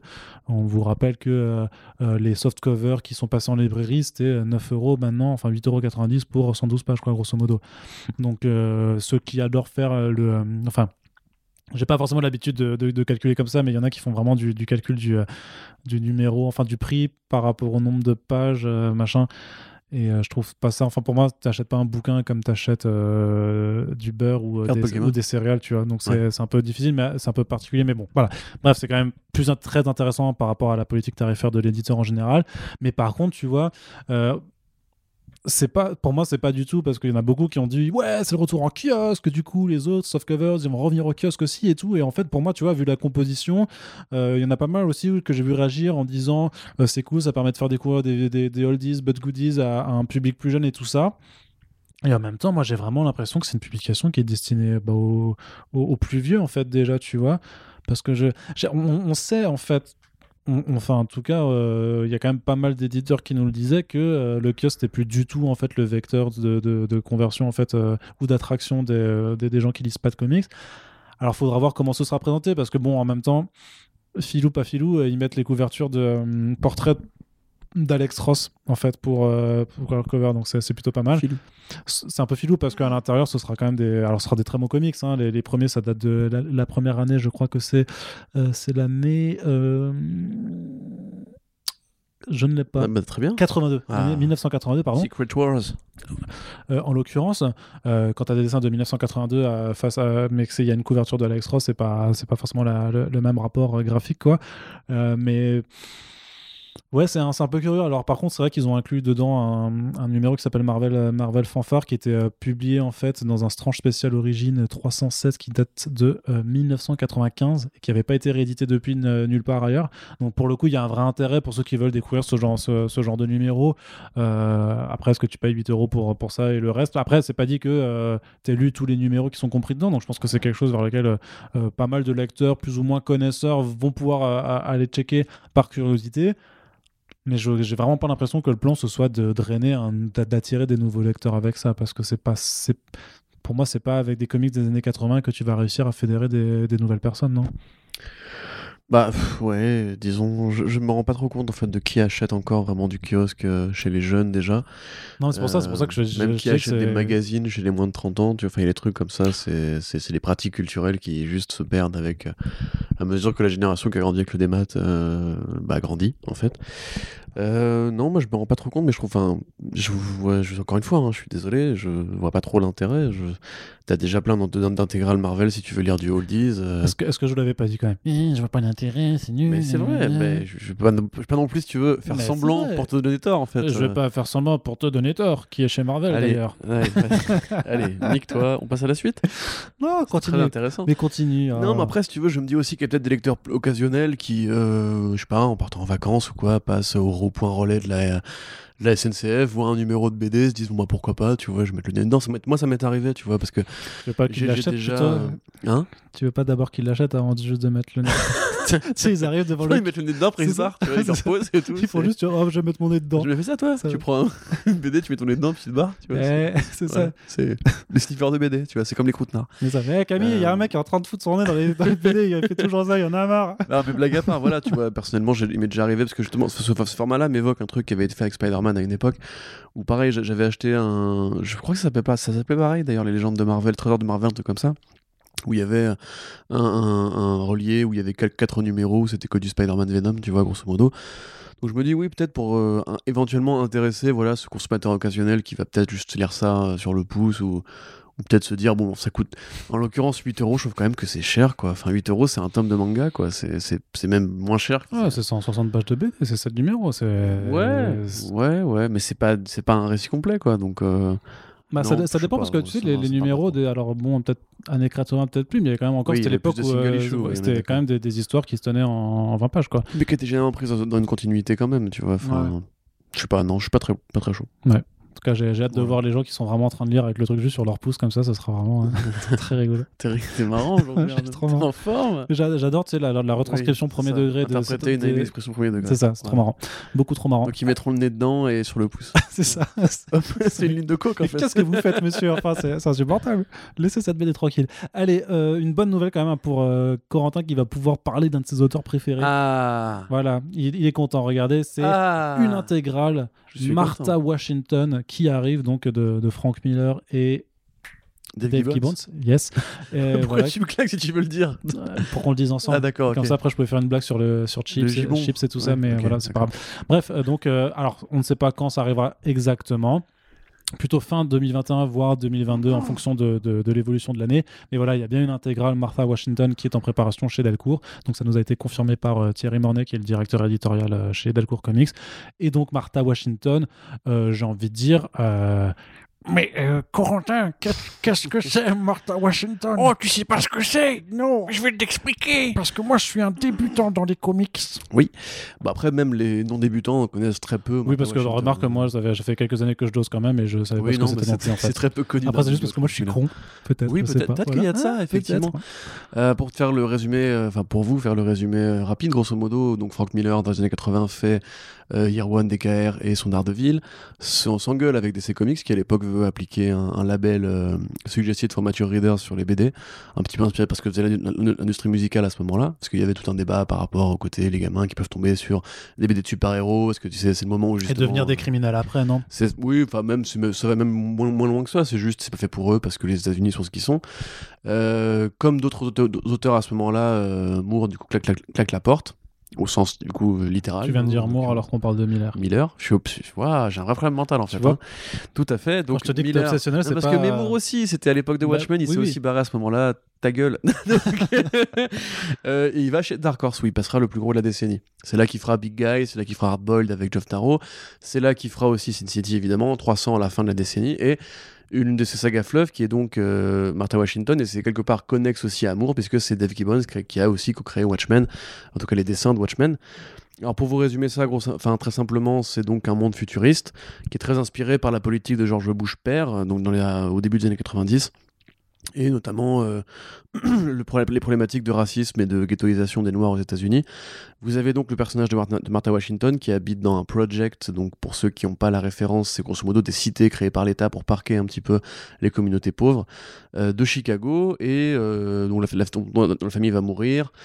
Un monde cyberpunk où la police a tous les droits, où généralement euh, il, il, est bon d'être de droite, on va dire, et d'être riche, si possible et qui, en grandissant, va devenir euh, une militaire qui va aller un peu euh, mener des combats pour les États-Unis à différents points du monde. Donc c'est un monde dans lequel, évidemment, je crois euh, que la lune, a été colonisée aussi, etc. c'est assez noir, c'est assez, assez, déprimé. Le nom de Martha Washington n'est pas choisi par hasard parce que c'est le nom de la première femme, enfin la première dame des États-Unis, la première première dame qui était l'épouse de George Washington. Il y a du coup une symbolique très euh, patriote, mais justement dans le côté un petit peu politique de Frank Miller qui critique les institutions, l'état du monde, la géopolitique américaine, l'armée américaine, à travers une héroïne qui se trouve être noire. Donc c'est forcément symbolique et ça prouve encore une fois, pour ceux qui en doutaient, que Frank Miller n'est pas que un facho, euh, même si en l'occurrence on peut voir des relents de fascisme, mais c'est un fascisme contre le fascisme. Grosso modo, c'est le côté euh, brûlons les politiciens et les, les enfoirés de capitalistes, tu vois. Euh, donc là, pareil, il y a des, références par rapport au Brésil et à la, défor la, la déforestation dans le, le, le, premier volume. Ça a duré assez longtemps, ça a duré plus de 10 ans, je crois que ça s'est arrêté en 2007 où à chaque fois Gibbons est revenu jouer le jeu pour continuer la série. Il y a eu différents one-shots, différentes mini-séries, et en fait ça court sur 100 ans de la vie de Martha Washington, qui finit par, euh, par mourir de vieillesse à la fin de la série. Euh, donc c'est toute une lecture un petit peu euh, transversale sur euh, ce, ce, ce, futur qu'envisage Frank Miller pour les États-Unis, cette figure héroïque de femme noire qui va traverser comme ça un paysage assez déliquescent, un petit peu comme American Flag quelque part. Donc euh, bah, c'est de la très bonne BD. Après, tout le monde n'est pas fan du style de graphique de Gibbons, qui effectivement a peut-être vieilli. Pour ceux qui aiment les, oldies, par contre, c'est vraiment euh, c'est carré, quoi. C'est très joli.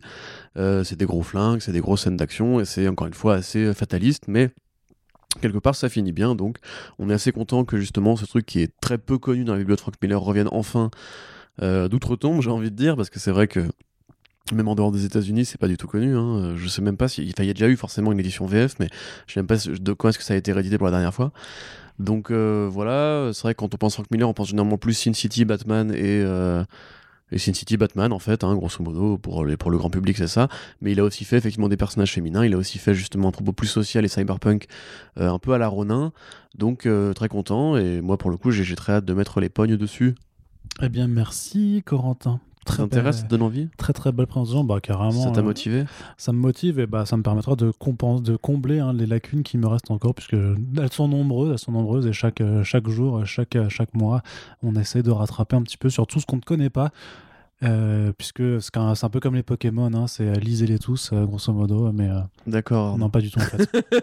Il y a plein de trucs. C'est là, tu peux la couper au montage. Il y a plein de trucs nuls qu'on n'a pas envie de, de, lire de toute façon, mais ça, a priori, a priori quand même, c'est. Après, je te dis pas que c'est que c'est le chef-d'œuvre de la bibliothèque Frank Miller. Hein. non, mais après, Frank Miller, ça reste et... un des auteurs dont j'ai envie d'avoir de, lu à peu près tout ce qu'il a fait quand même, tu vois. D'accord. Et j'ai quand même lu pas mal de ce qu'il a fait, comme beaucoup, mais euh, voilà, je pense que celui-là, c'est clairement un truc qui. Bah, ça mériterait en plus d'être mis en avant, euh, oui. comme un peu un titre un peu euh, méconnu d'un très très grand auteur. Donc euh, à voir quand ça arrivera. On espère peut-être à la fin de l'année, sinon l'année prochaine, mais on sera là de toute façon pour vous en reparler, hein, puisque Corentin euh, sera toujours fan de Frank Miller euh, et d'Alan Moore l'année prochaine. Ça, il n'y a, y a, pas grand, pas grand, pas grand chose. Et donc on va oui. conclure cette partie comics VF parce qu'on a un gros truc à faire aussi pour la pour la VO là, parce qu'il y a eu pas pas mal, pas mal, pas mal d'annonces donc de, de, la part de Marvel et DC, un petit peu aussi de, du côté de Dark Horse et Image Comics. Et on va commencer par la mauvaise idée Comics. de Marvel, la très très mauvaise idée de Marvel. Et du coup, euh, je sors la salière là, hop, Tiens, je te la passe, Merci. Corentin. Tchic, tchic. Elle a beaucoup de Ouais, dedans. beaucoup Ouh de ça- c'est du gros sel en plus, hein, j'ai raison.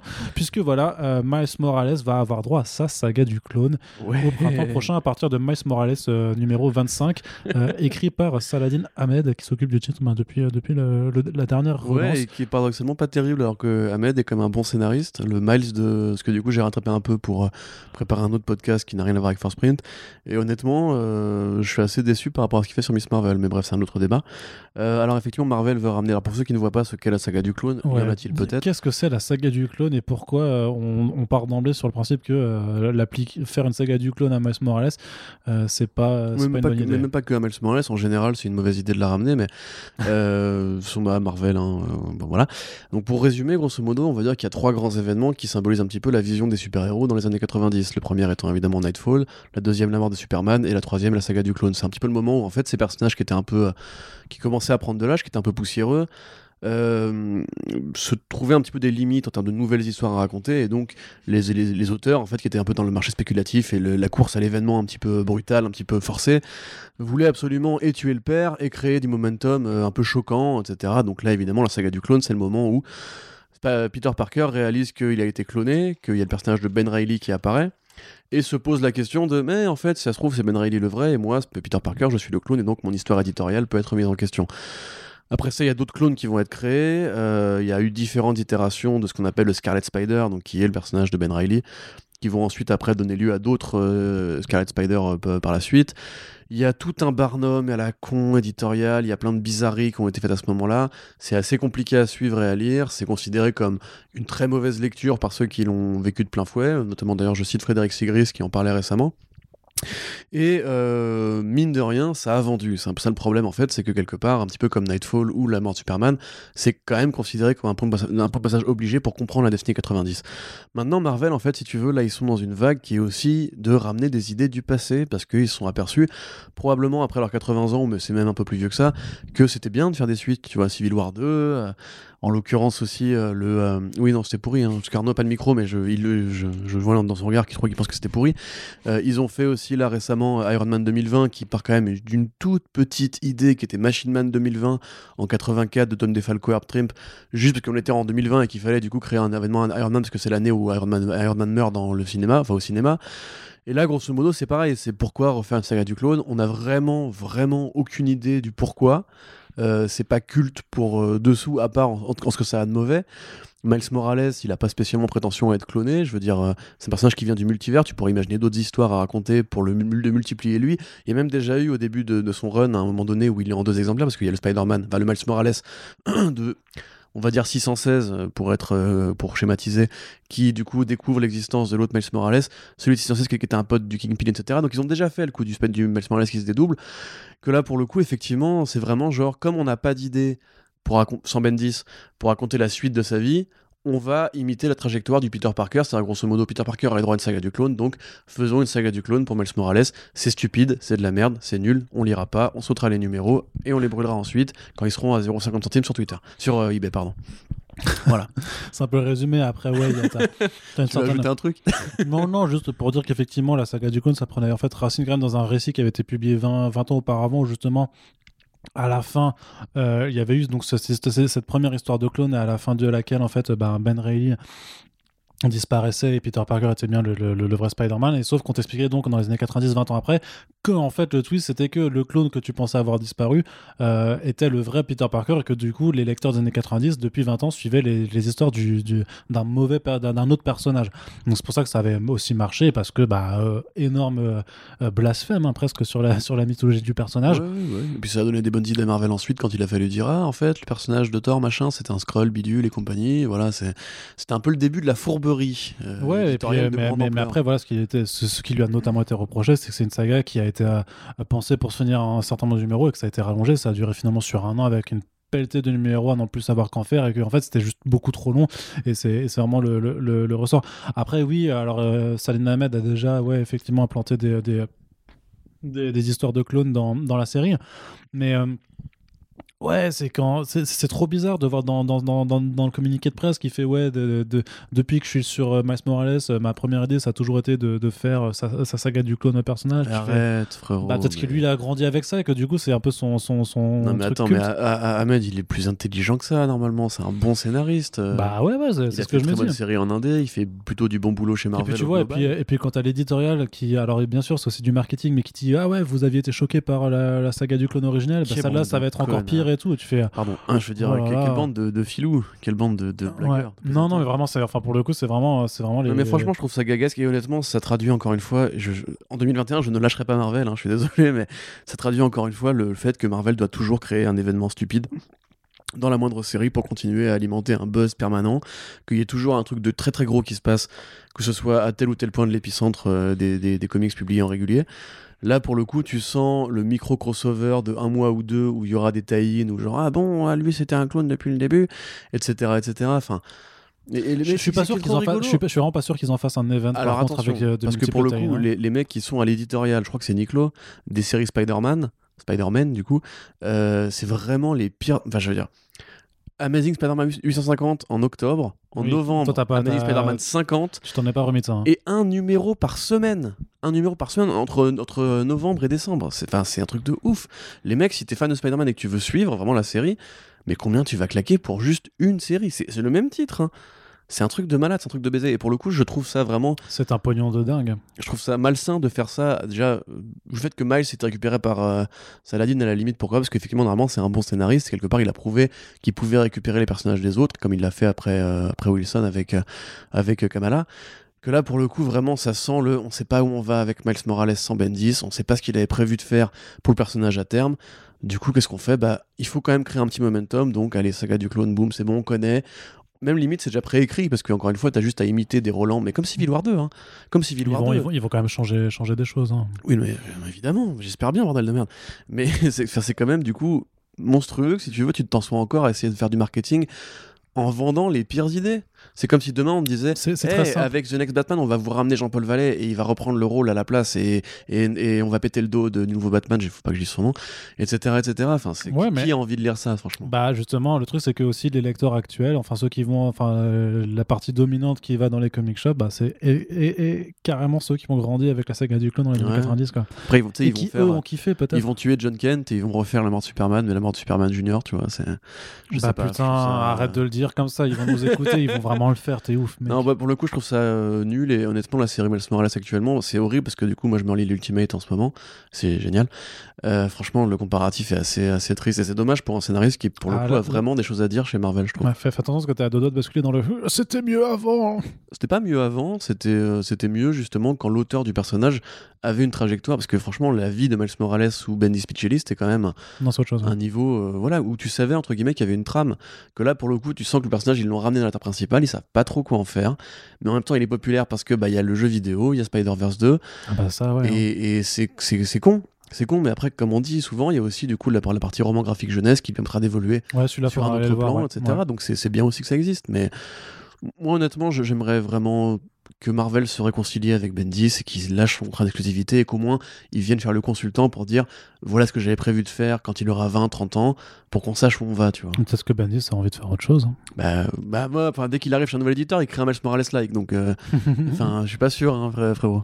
On verra. Bah, Peut-être, voilà, je sais pas. Autre, autre nouvelle importante hein, pour Marvel, du coup, en avril, c'est la conclusion du run de euh, Donny Cates et Ryan Stegman sur Venom.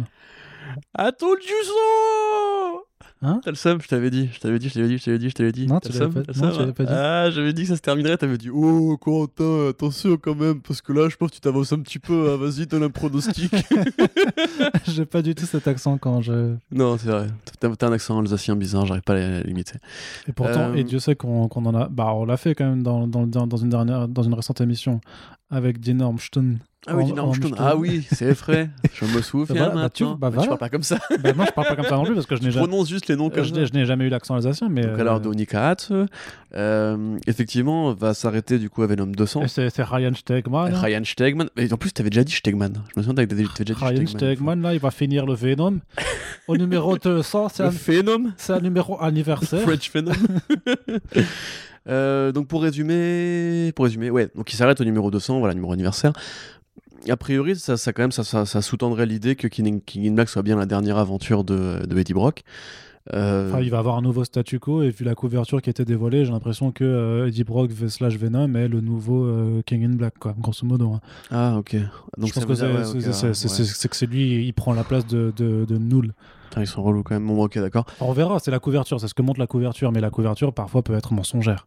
À dessein. Ouais, ouais, ouais. À à. Ouais, pas mal.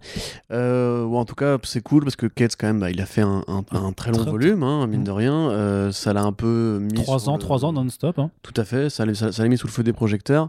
Ça a aidé à ce qu'il puisse débloquer des projets en indé euh, de bonne tenue qui commencent aujourd'hui à fleurir. On sait qu'il a plein de projets en indé, que ça commence vraiment d'ailleurs à beaucoup produire avec euh, The One You Feed de Crossover, qui sont de très bons titres.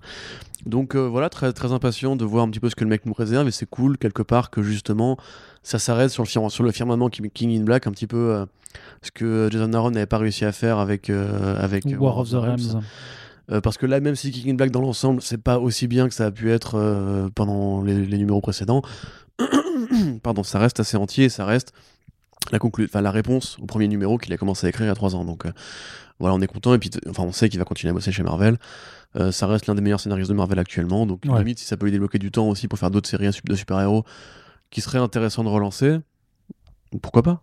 Ouais. Pourquoi pas? Non, non, ça, ça reste une bonne, euh, non, non, ça, ça reste une bonne nouvelle. Et puis, mais c'est quand même impressionnant parce que ça reste. euh, je, je veux dire, chez Marvel, on a l'habitude de voir beaucoup de séries qui se relancent régulièrement, qui changent, enfin, qui, qui profitent des changements d'équipe créative pour, euh, pour, euh, bah voilà, pour, euh, pour repartir au numéro 1 ou juste de ne pas avoir des équipes créatives qui durent plus d'un an sur un titre.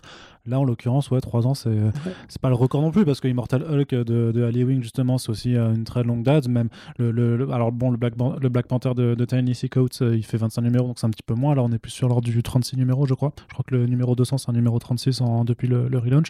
Et, euh, Nick Spencer, il tient sa barque sur, Nick euh, Spencer a grave tenu sur, euh, gr- tient grave sur Amazing Spider-Man, Simon, c'est du bimensuel, donc on- le nombre de numéros pas forcément très ré- enfin, réel par rapport à la durée, mais Ouais. Les, les- voilà, les le macarons. pardon, ouais, vois, pas ah, mal. là, là, là, là, là. Mais en tout cas, euh, je... il il a pas encore annoncé un, un projet en indé avec, avec Stegman, justement. Parce que pour le coup, vu comment ils sont fusionnels, ça me paraît très bizarre qu'ils ne retravaillent pas ensemble ensuite. Si, si, ouais, ouais, euh, peut-être peut qu'ils ont annoncé quelque chose et que je l'ai pas. que je l'ai Il avait pas- plein de projets indés qui devaient arriver, un truc sous la flotte, euh, devant New Feed aussi, crossover, et puis il y avait encore un autre truc.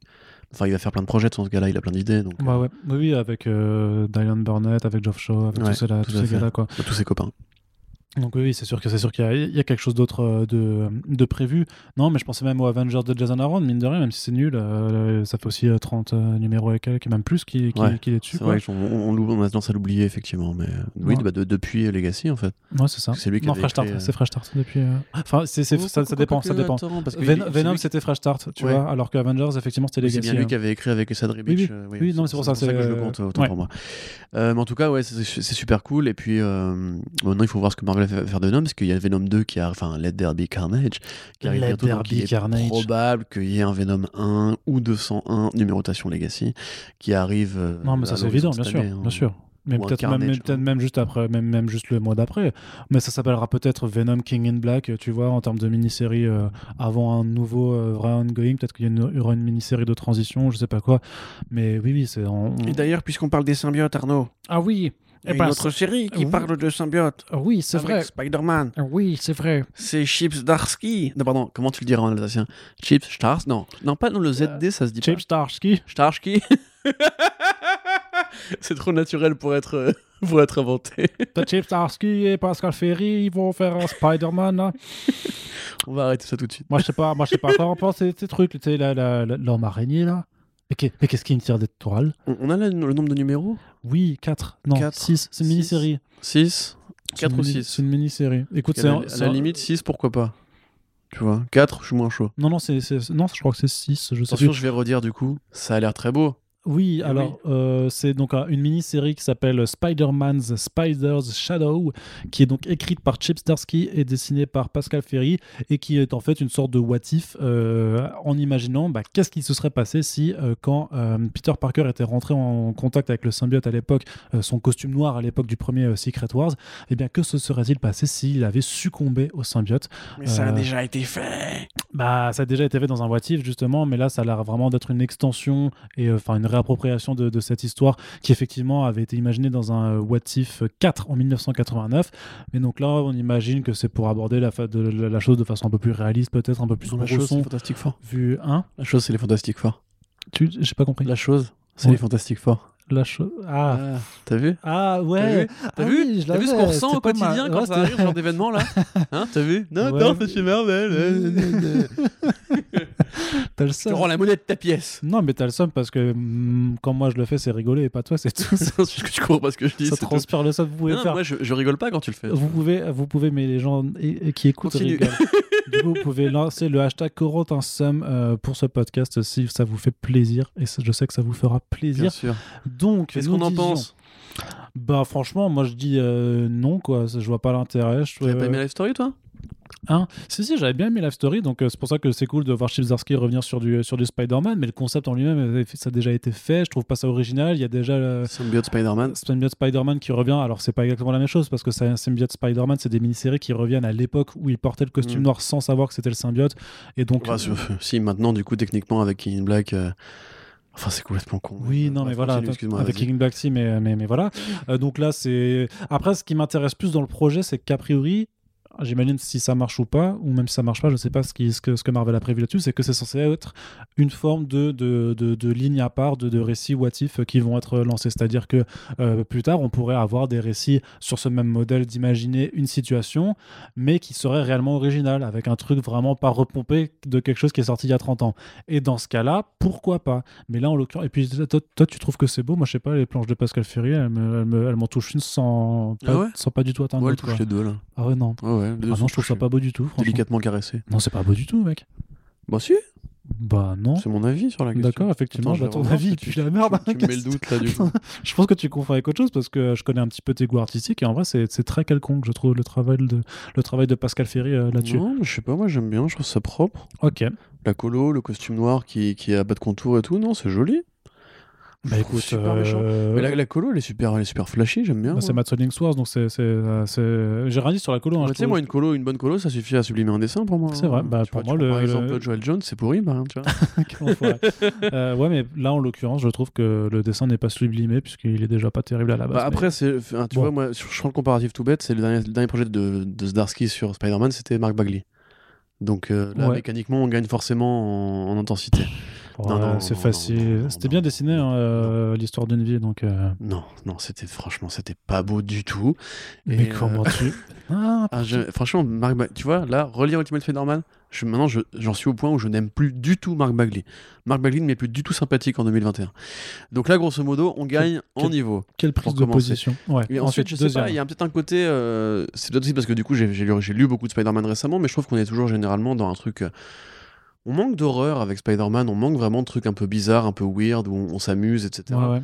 Bon, là, je, je dis pas que ça va être weird forcément, mais en tout cas, ce sera au moins. très euh, horrifique, hein, franchement. ce sera au moins un peu plus bresson, tu vois, je sais pas. je- J'ai l'impression, si tu veux, qu'ils vont en faire un petit peu une contre-lecture de Life Story qui était quand même assez. euh, je vais pas dire enthousiaste, mais assez euh, optimiste sur la trajectoire du tisseur, etc. Ouais. En tout cas, ça m'intéresse plus du coup que Life Story pour le coup. Ah ouais? Ouais, Ah non, ah J'ai vraiment pas aimé, moi, vraiment pas du tout. D'accord, ouais, ouais, ouais, ouais. Bah, à tous les niveaux. bah, on verra, écoute. Bah, il y aura sûrement un clash, boum, un clash ce printemps quand le premier numéro sortira et qu'on Exactement. sera peut-être pour une fois pas d'accord euh, là-dessus. Et comme je serai toujours maître de ce podcast, eh ben, je te laisserai ou pas t'exprimer là-dessus et puis on verra bien. C'est quoi. que je gagne les débats en général, de toute façon. Oui, de toute façon, c'est peut-être euh, c'est peut-être pour ça. Ils ne le savent peut-être pas non plus d'ailleurs. Non, mais en tout cas, moi, je suis quand même plutôt enthousiaste. Désolé de vouloir amener un peu de joie et de bonheur dans ce monde. Arnaud Oui, exactement. Allez, on continue avec une petite partie pour l'indé. Alors, euh, un titre juste que j'avais envie de mentionner parce que ça me faisait plaisir, c'est l'équipe de Grass Kings, euh, donc euh, Matt Kint et Tyler Jenkins qui se retrouvent chez Dark Horse pour un titre qui s'appelle Fear Case, qui a pas l'air révolutionnaire en soi. Donc, grosso modo, c'est des nouveaux inspecteurs du FBI à qui on refile justement le, le- le f- le fameux Fear Case. boîte de Pandore. Voilà, qui est un peu ce- cette mystery box du coup qui aurait qui aurait provoqué des tonnes et des tonnes de, de désagréments à ceux qui l'a possédé, ben, le but c'est de savoir qu'est-ce que c'est, d'où ça vient, pourquoi ça le fait. Et c'est un mix un peu avec, euh, ouais, entre. Alors c'est- c'est- là, je reprends vraiment les thèmes marketing de l'éditorial de, de Dark Horse, entre euh, True Detective et euh, The. Alors non, non, il disait. Moi, mais moi j'avais mis euh, à True Detective et The Ring pour le côté vraiment, là, tu sais, la cassette euh, maudite Ouais. que tu dois absolument refiler à l'autre pour pas qu'il t'arrive des bricoles. Là, c'est un peu pareil, quoi, grosso modo. Ils ont un, temps donné pour essayer d'élucider l'affaire et sinon, il faut vite qu'ils la, re- la remettent à, à une autre équipe. Que seraient les boîtes de marketing sans les. C'est un peu le mix de et de. Bah ouais, mais en même temps, il faut bien que tu te réfères à quelque chose que tu connais et de, de connu. Bon, tu sais, moi, tu me dis Matt Kint et euh, Richard Jenkins, pas besoin de référents, hein, j'y vais. Oui, mais parce que toi, tu es un connoisseur. Un connoisseur. Oui, et tous les, tout, le, tout le monde ne, ne- ne connaît pas forcément machin. Mais c'est- voilà, c'est Mad Management, c'est euh, Depth H, c'est euh, beaucoup, beaucoup, beaucoup de très très bonnes séries. Folklords, euh, comme tu disais. Folklore qui arrive chez Delcourt cette, en début d'année. aussi, Absolument, hein. bien sûr. Et il a un en projet avec Jeff Lemire aussi qui va arriver bientôt. Euh, enfin, Ether aussi, voilà. Tu, tu Black dit, Ether, le. Black Badge aussi, Black très très bien. aussi. Euh, bah, encore une fois, c'est très. Et beau. Grass Kings du coup avec euh, c'est très beau, sans surprise. J'ai toute confiance. Euh, j'ai très hâte de voir ce que ça va donner. Effectivement, le, alors, le principe n'est pas très original. En Ouais, mais ça a l'air d'être un bon polar. Quand tu vois les premières planches qui ont été publiées, vraiment en trois planches, ça te met direct dans le mood. Ouais, ouais. euh, c'est inquiétant. Matkin, même sur des plots, enfin sur des scénarios qui sont déjà euh, du déjà vu en général, il arrive toujours à trouver une sorte de petite, euh, de petite accroche un peu originale dans la façon d'écrire le personnage ou, le dérouler. En plus, il est très bon quand il faut faire des récits un peu, un peu sombres, justement. Il est très bon aussi quand c'est très onirique et assez joyeux, mais il est, il est très bon quand c'est du sombre. Euh, Enfin, de toute façon, c'est comme d'hab. hein. Pour moi, Matkins, j'ai même pas besoin de le défendre. Je pense que. Euh, Les, Non, les- il a- les- il a un très bon avocat. comme moi euh, savent très bien qu'il il faut se ruer dessus déjà. Effectivement, les déplages justement avec des- un- une colorisation assez légère, un petit peu euh, vieille BD, tu sais, un petit peu crayonné et tout, je trouve ça Ouais. super joli. Ouais. Euh, c'est pensé un petit peu aussi à Department of Truth, tu vois, dans les référents historiques qui sont convoqués, le côté, le truc qui unifie un petit peu tous les, grands mystères, les grands complots sur lesquels on a un petit peu brodé et compagnie. Il y avait même ce, bah, sur un autre aspect un petit peu, parce que c'était plus porté sur l'aspect finance et complot, complot mondial, mais tu avais les Black Monday Murders de Jonathan Mhm. Hickman aussi, Ah, qui oui. étaient dans, dans ce registre-là. Effectivement. Donc ouais, bon, on est content et euh, bah, c'est- d'accord, c'est ça? Ouais. Ouais, bon, très bien. Voilà, et Très du bien, coup, euh, si vous avez commencé à faire un jeu à boire euh, pour, euh, pour votre shot d'accueil dit on est content, On et bien est je pense que là vous, On content. là, vous êtes On bourré. est content, vous êtes bourré On est content On est content, vous êtes bourré On est content toujours, toujours. On continue Oui. Avec une autre, euh, une autre news de l'Indé, c'est pour The Old Guard, euh, le titre de Greg Rucka et Leandro Fernandez, euh, qui donc a déjà deux mini-séries de publiées en VO. La deuxième arrive ce printemps chez Glénat. Est-ce qu'on est content? Euh, on est plutôt content, effectivement. Il y a le troisième volume hein, qui a déjà été annoncé euh, lorsque la, seconde euh, mini-série euh, s'était terminée. Mais en attendant que The Guard revienne, et notamment parce qu'en plus je crois qu'il y aura bah, il y, a, aussi une suite en film qui a été, commandée, validée déjà. Il y aura en fait une anthologie qui s'appelle The Old Guard Tales Through Times, dont le principe est assez explicite et assez simple, hein, puisqu'on vous rappelle, The Old Guard, ça parle en fait de, Andromaque, aka Andy, qui est une immortelle et qui voilà a une troupe d'immortels avec elle qui, au fil des, des siècles passés, en fait, sont devenus des mercenaires qui opèrent dans l'ombre et euh, qui essayent de garder euh, leur, euh, le, le secret de leur immortalité, bah, secret justement, alors qu'il fait beaucoup de convoitises. Et notamment dans le premier tome, bah, il y avait quelqu'un qui essayait de, de les enlever et de les, de les disséquer pour comprendre c'était quoi le secret et essayer de s'accaparer leur immortalité. Tout Et qui en... dit immortel? Oui, Non, je t'ai coupé la parole, je suis désolé, je crois que t'avais fini. non, Continue. bah oui, Et Vas-y. qui dit immortel ouais, dit histoire. oui, Et donc anthologie bah à oui, travers l'histoire. bah oui. Maintenant, tu peux finir ta phrase. Voilà, puisque, c'est, voilà, donc, euh, puisque ce sera le principe, c'est de. euh, alors, on, on sait qu'il y a Greg Rucka et Leandro Fernandez euh, qui sont présents un petit peu sur le premier numéro, et après, ça va se partager avec différentes équipes créatives avec de très très gros noms. Euh, je vous les balance comme ça, un peu à la mitraillette, hein, mais on a Brian Bendis avec Michael Evan Humming, Euh, il y a Alejandro Arbona et Cano, il y a Robert McKenzie, Dave Walker, Justin Greenwood, Vita Ayala et Nicolas Scott. Il y a Kelly Sudekoni qui est Valentine Delandro, qui était donc sur, sur Beach Planet ensemble. Il y a Eric Troutman, Rick Burchett, Andrew Wheeler et Jacopo Camani, euh, qui a fait Nomen Omen, euh, qui est super joli. Donc ça, ça va être très très beau également. Et euh, David F. Walker et Matthew Clark, avec également les noms annoncés de Matt Fraction, de Jason Iron Oui. et de Steve Lieber. Donc Oui. euh, voilà, il y a quand même plein de noms que tu connais déjà. Voilà, c'est c'est du, c'est assez lourd. Et effectivement, tu as Ruka et, et, Fernandez qui sont annoncés sur le premier. Donc moi, je vois très bien, mais vraiment très très très bien. Eh, tu te souviens la fois où on avait C'est exactement ça, c'est un repas, ils sont entre- autour du feu, feu, machin. Et euh, c'est ça. Et ils Ça font, raconte des histoires. Tu te souviens, la fois, on était à Paris au 19e siècle? Ah oui, je me souviens très bien. Exactement. Non, mais, ce qui est- après, ce qui est cool, c'est que ça va permettre voilà, de retrouver ces personnages ou d'autres vraiment dans des contextes qui sont très différents, puisque voilà, ça, effectivement, vu qu'ils sont immortels, ils ont pas tous, alors ils sont pas tous, euh, leur immortalité ne s'est pas révélée à- pour tous au même moment. Il y en a qui sont, euh, qui sont vraiment, qui ont trois millénaires déjà d'existence, alors que d'autres, c'est juste les petits jeunes aux six siècles. voilà. Oh, les mais, voilà, on va à la fois explorer le Paris du 19e, euh, le Berlin d'après Première Guerre, euh, le Japon féodal du 13e siècle, tu vois. Donc il y aura vraiment plein de contextes différents avec plein d'artistes différents. Euh, donc, euh, bah, si t'as kiffé The Outcast, je pense que c'est banco, quoi. Ça a l'air. Ça a l'air vraiment très, très chouette. Après, je vois vraiment quand même se dessiner en ce moment euh, une sorte mode de mode de l'anthologie. On a parlé du Black Hammer Visions. On, euh, on, on a abordé aussi que le fait que DC Comics pour l'Infinite Frontier euh, se, se rabat aussi beaucoup sur, sur ce modèle. Il y a même des séries qui vont être publiées comme ça, euh, vraiment en anthologie. Euh, en ce moment même, on l'a pas encore abordé en, podcast, on le fera sûrement d'ici la fin du mois. Il y a Image Comics qui est en train de, chaque jour de mettre un, teaser avec euh, des noms. Donc il y a Jeff Lemire, euh, Chip Zdarsky, tout ça. En fait, c'est que il y a aussi comment elle s'appelle cette Kelly Thompson. Donc ils sont tous canadiens en fait. Donc ils sont clairement en train de préparer une anthologie avec un délire sur le fait que tout le monde est canadien derrière, tu vois. Et vraiment, ouais, c'est en train de devenir Legends chez un, Marvel aussi. un, a- ouais, un, a- ouais, X-Men Legends. Ouais, carrément. Euh, t'as vraiment donc vraiment cette, euh, cette tendance euh, qui se concrétise beaucoup plus parce qu'avant il y avait des anthologies, mais c'était en général c'était plus des numéros ponctuels un peu pour je sais pas pour la Saint-Valentin ou, ou Halloween quoi. Alors que là on est vraiment en train d'avoir un modèle qui se développe de plus en plus. Donc euh, j'espère que ce sera toujours des, des publications de qualité à chaque fois. C'est toujours ce qu'on souhaite de toute façon. Mais gaffe quand même au marin. Enfin ça commence à se voir quoi. Tu vois que, vous, vous, la- vous la- comptez beaucoup là-dessus. Là, c'est un numéro, une équipe créative? Non même pas. Pas dépend. non non Ah ça dépend. Sérieux? Non ça dépend parce que quand C'est tu genre à quand la, tu- black and, à la Black and White? Bah, ça dépendra en fait de la longueur des histoires, parce qu'il y a certains numéros où tu vois que, euh, que euh, deux, deux équipes créatives, d'autres t'en vois qu'une, d'autres, euh, tu vois, c'est en général t'en as quand même au moins deux par, par numéro à chaque fois. Donc j'ai l'impression qu'elle se, qu'elle se divise un petit peu le. Pas en oversize. Donc c'est genre 24 pages de, de deux équipes? Bah je pense, ouais. ouais, ouais. Ouais, c'est vrai que c'est un peu moins sexy que prévu. Bah ouais, après, c'est. Bon, après, c'est le, le problème, Les c'est que. couvertures, t'as les couvertures de Oui. Fernandez, par contre, elles sont folles. T'en as notamment, celle des trois premiers numéros, ça fait une fresque de bataille. Je pense que t'auras les six qui feront une grande fresque comme ça, mais euh, ça bute, ça bute de ouf. Elle est, elle est beaucoup, beaucoup trop belle, quoi. Voilà, c'était juste que, que je voulais rajouter. Ouais, après, si tu veux, moi je suis moins fan de The Old Guard que toi, je pense. Oui. Et le problème, c'est que je vois un peu aussi, au-delà du gimmick anthologique, le gimmick euh, à travers l'histoire, tu vois, comme pour American Vampire, comme pour Assassin's Creed. tu vois ce côté un petit peu. euh, on a un Oui, concept oui. qui est cool, essayons de voir ce qu'ont fait nos personnages euh, à Tombouctou en, en 1783, tu vois. On peut dire que The Old Guard, euh, techniquement, c'est quand Ah, même que qu'un qu'un oui, dérivé de d'accord. Assassin's Creed. hein, Tout à fait. Vraiment. hein. Euh, oui, je sais pas si je dirais ça forcément, mais c'est plus peut-être à la limite américain, enfin, avec un- avec un vampire, etc. Mais C'est un peu des deux. moi, c'est plus du coup le côté les équipes créatives, elles sont folles, quoi. Enfin, je sais qu'il y a Ouais. des numéros que je vais lire juste parce que voilà, Bendis, Homing qui reviennent ensemble, c'est un événement.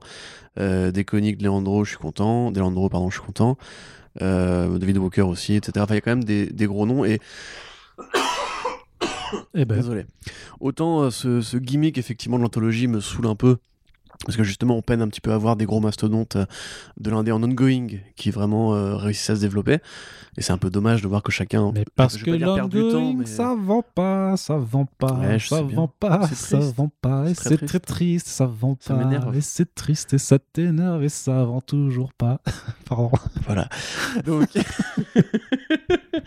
Et donc, euh, au-delà de ça, c'est quand même cool de voir que justement, il y a une fédération des artistes qui. euh, euh, bah, des, des plans entre eux, tu vois. Enfin, J'imagine quand même que justement le succès du The Old Guard en- au cinéma permettra à cette série-là de se vendre euh, et justement d'attirer un petit peu, oui, enfin au cinéma, en, en film, en long métrage, elle permettra justement à, à de faire un peu croquer ses copains. Là, on voit que dans le tas, il y en a juste- y a justement des gros potes, notamment Nicolas Scott, euh, qui Avec qui il fait Black Magic. Mm. Tout à fait. Donc, euh, à la fois, je suis content, mais encore une fois, c'est ça va être difficile de pas tomber dans le piège de l'anthologie où chaque numéro va devoir d- dépendre un petit peu de- des forces et faiblesses de chacun. Et effectivement, ouais, t'auras limite envie de dire, mais dans ce cas-là, pourquoi tu files pas justement plutôt une mini-série à Bendis euh, Homing pour faire un spin-off ou euh, un truc Parce qu'il y a des concepts qui ont l'air vachement intéressants, des environnements qui ont l'air vachement Je sais pas intéressants. si c'est un peu lié au fait que ça, The Old Guard, ça reste une propriété de Ruka et Fernandez et que du coup, euh, les auteurs n'ont pas forcément envie de s'accoler sur un projet qui ne leur appartient pas après. Bah, tu et, peux, tu du- peux et t'arranger. duquel il touche pas forcément euh, les, les bonnes roupettes quoi. Ah, tu peux les roupettes. les roupettes, c'est les couilles, Arnaud. oui, oui. Ah. Il y a les roupies ou, Ah. euh, ou les. Je sais pas, les Je sais pas, je sais pas quel mot En même temps, je pensais à Ben 10, donc forcément il y a une histoire voilà, de, ça, de coucou qui, qui, etc. qui se cache par là. Non, mais je vois ce que tu veux dire. Je trouve ça juste un petit peu dommage, effectivement. Parce que là, au- autant c'était excitant quand ils ont lancé Black Hammer Visions, autant là, effectivement, il commence à avoir beaucoup d'anthologies en indé. Et chez les Big Two, où en fait, finalement, le, le gimmick du nom ne suffira plus, quoi. Il faudra limite avoir un concept pour chaque anthologie qui dépassera un petit peu juste le côté. Regardez, on, on a des mecs de talent. Vertigo avait des anthologies cool dans ces dernières années, tu sais, sur les sons, sur les couleurs et tout. qui Quarterly euh, Ouais, Quarterly, ouais. Bon, faut même pas à- ces dernières années, c'est vieux, hein, Quarterly, mais. Non, les, les euh, C- C- CYMK, là, ça c'était dans les dernières Ah années. oui, tout oui. ça. Bon, pour le coup, c'était vraiment tr- très anthologique. hein.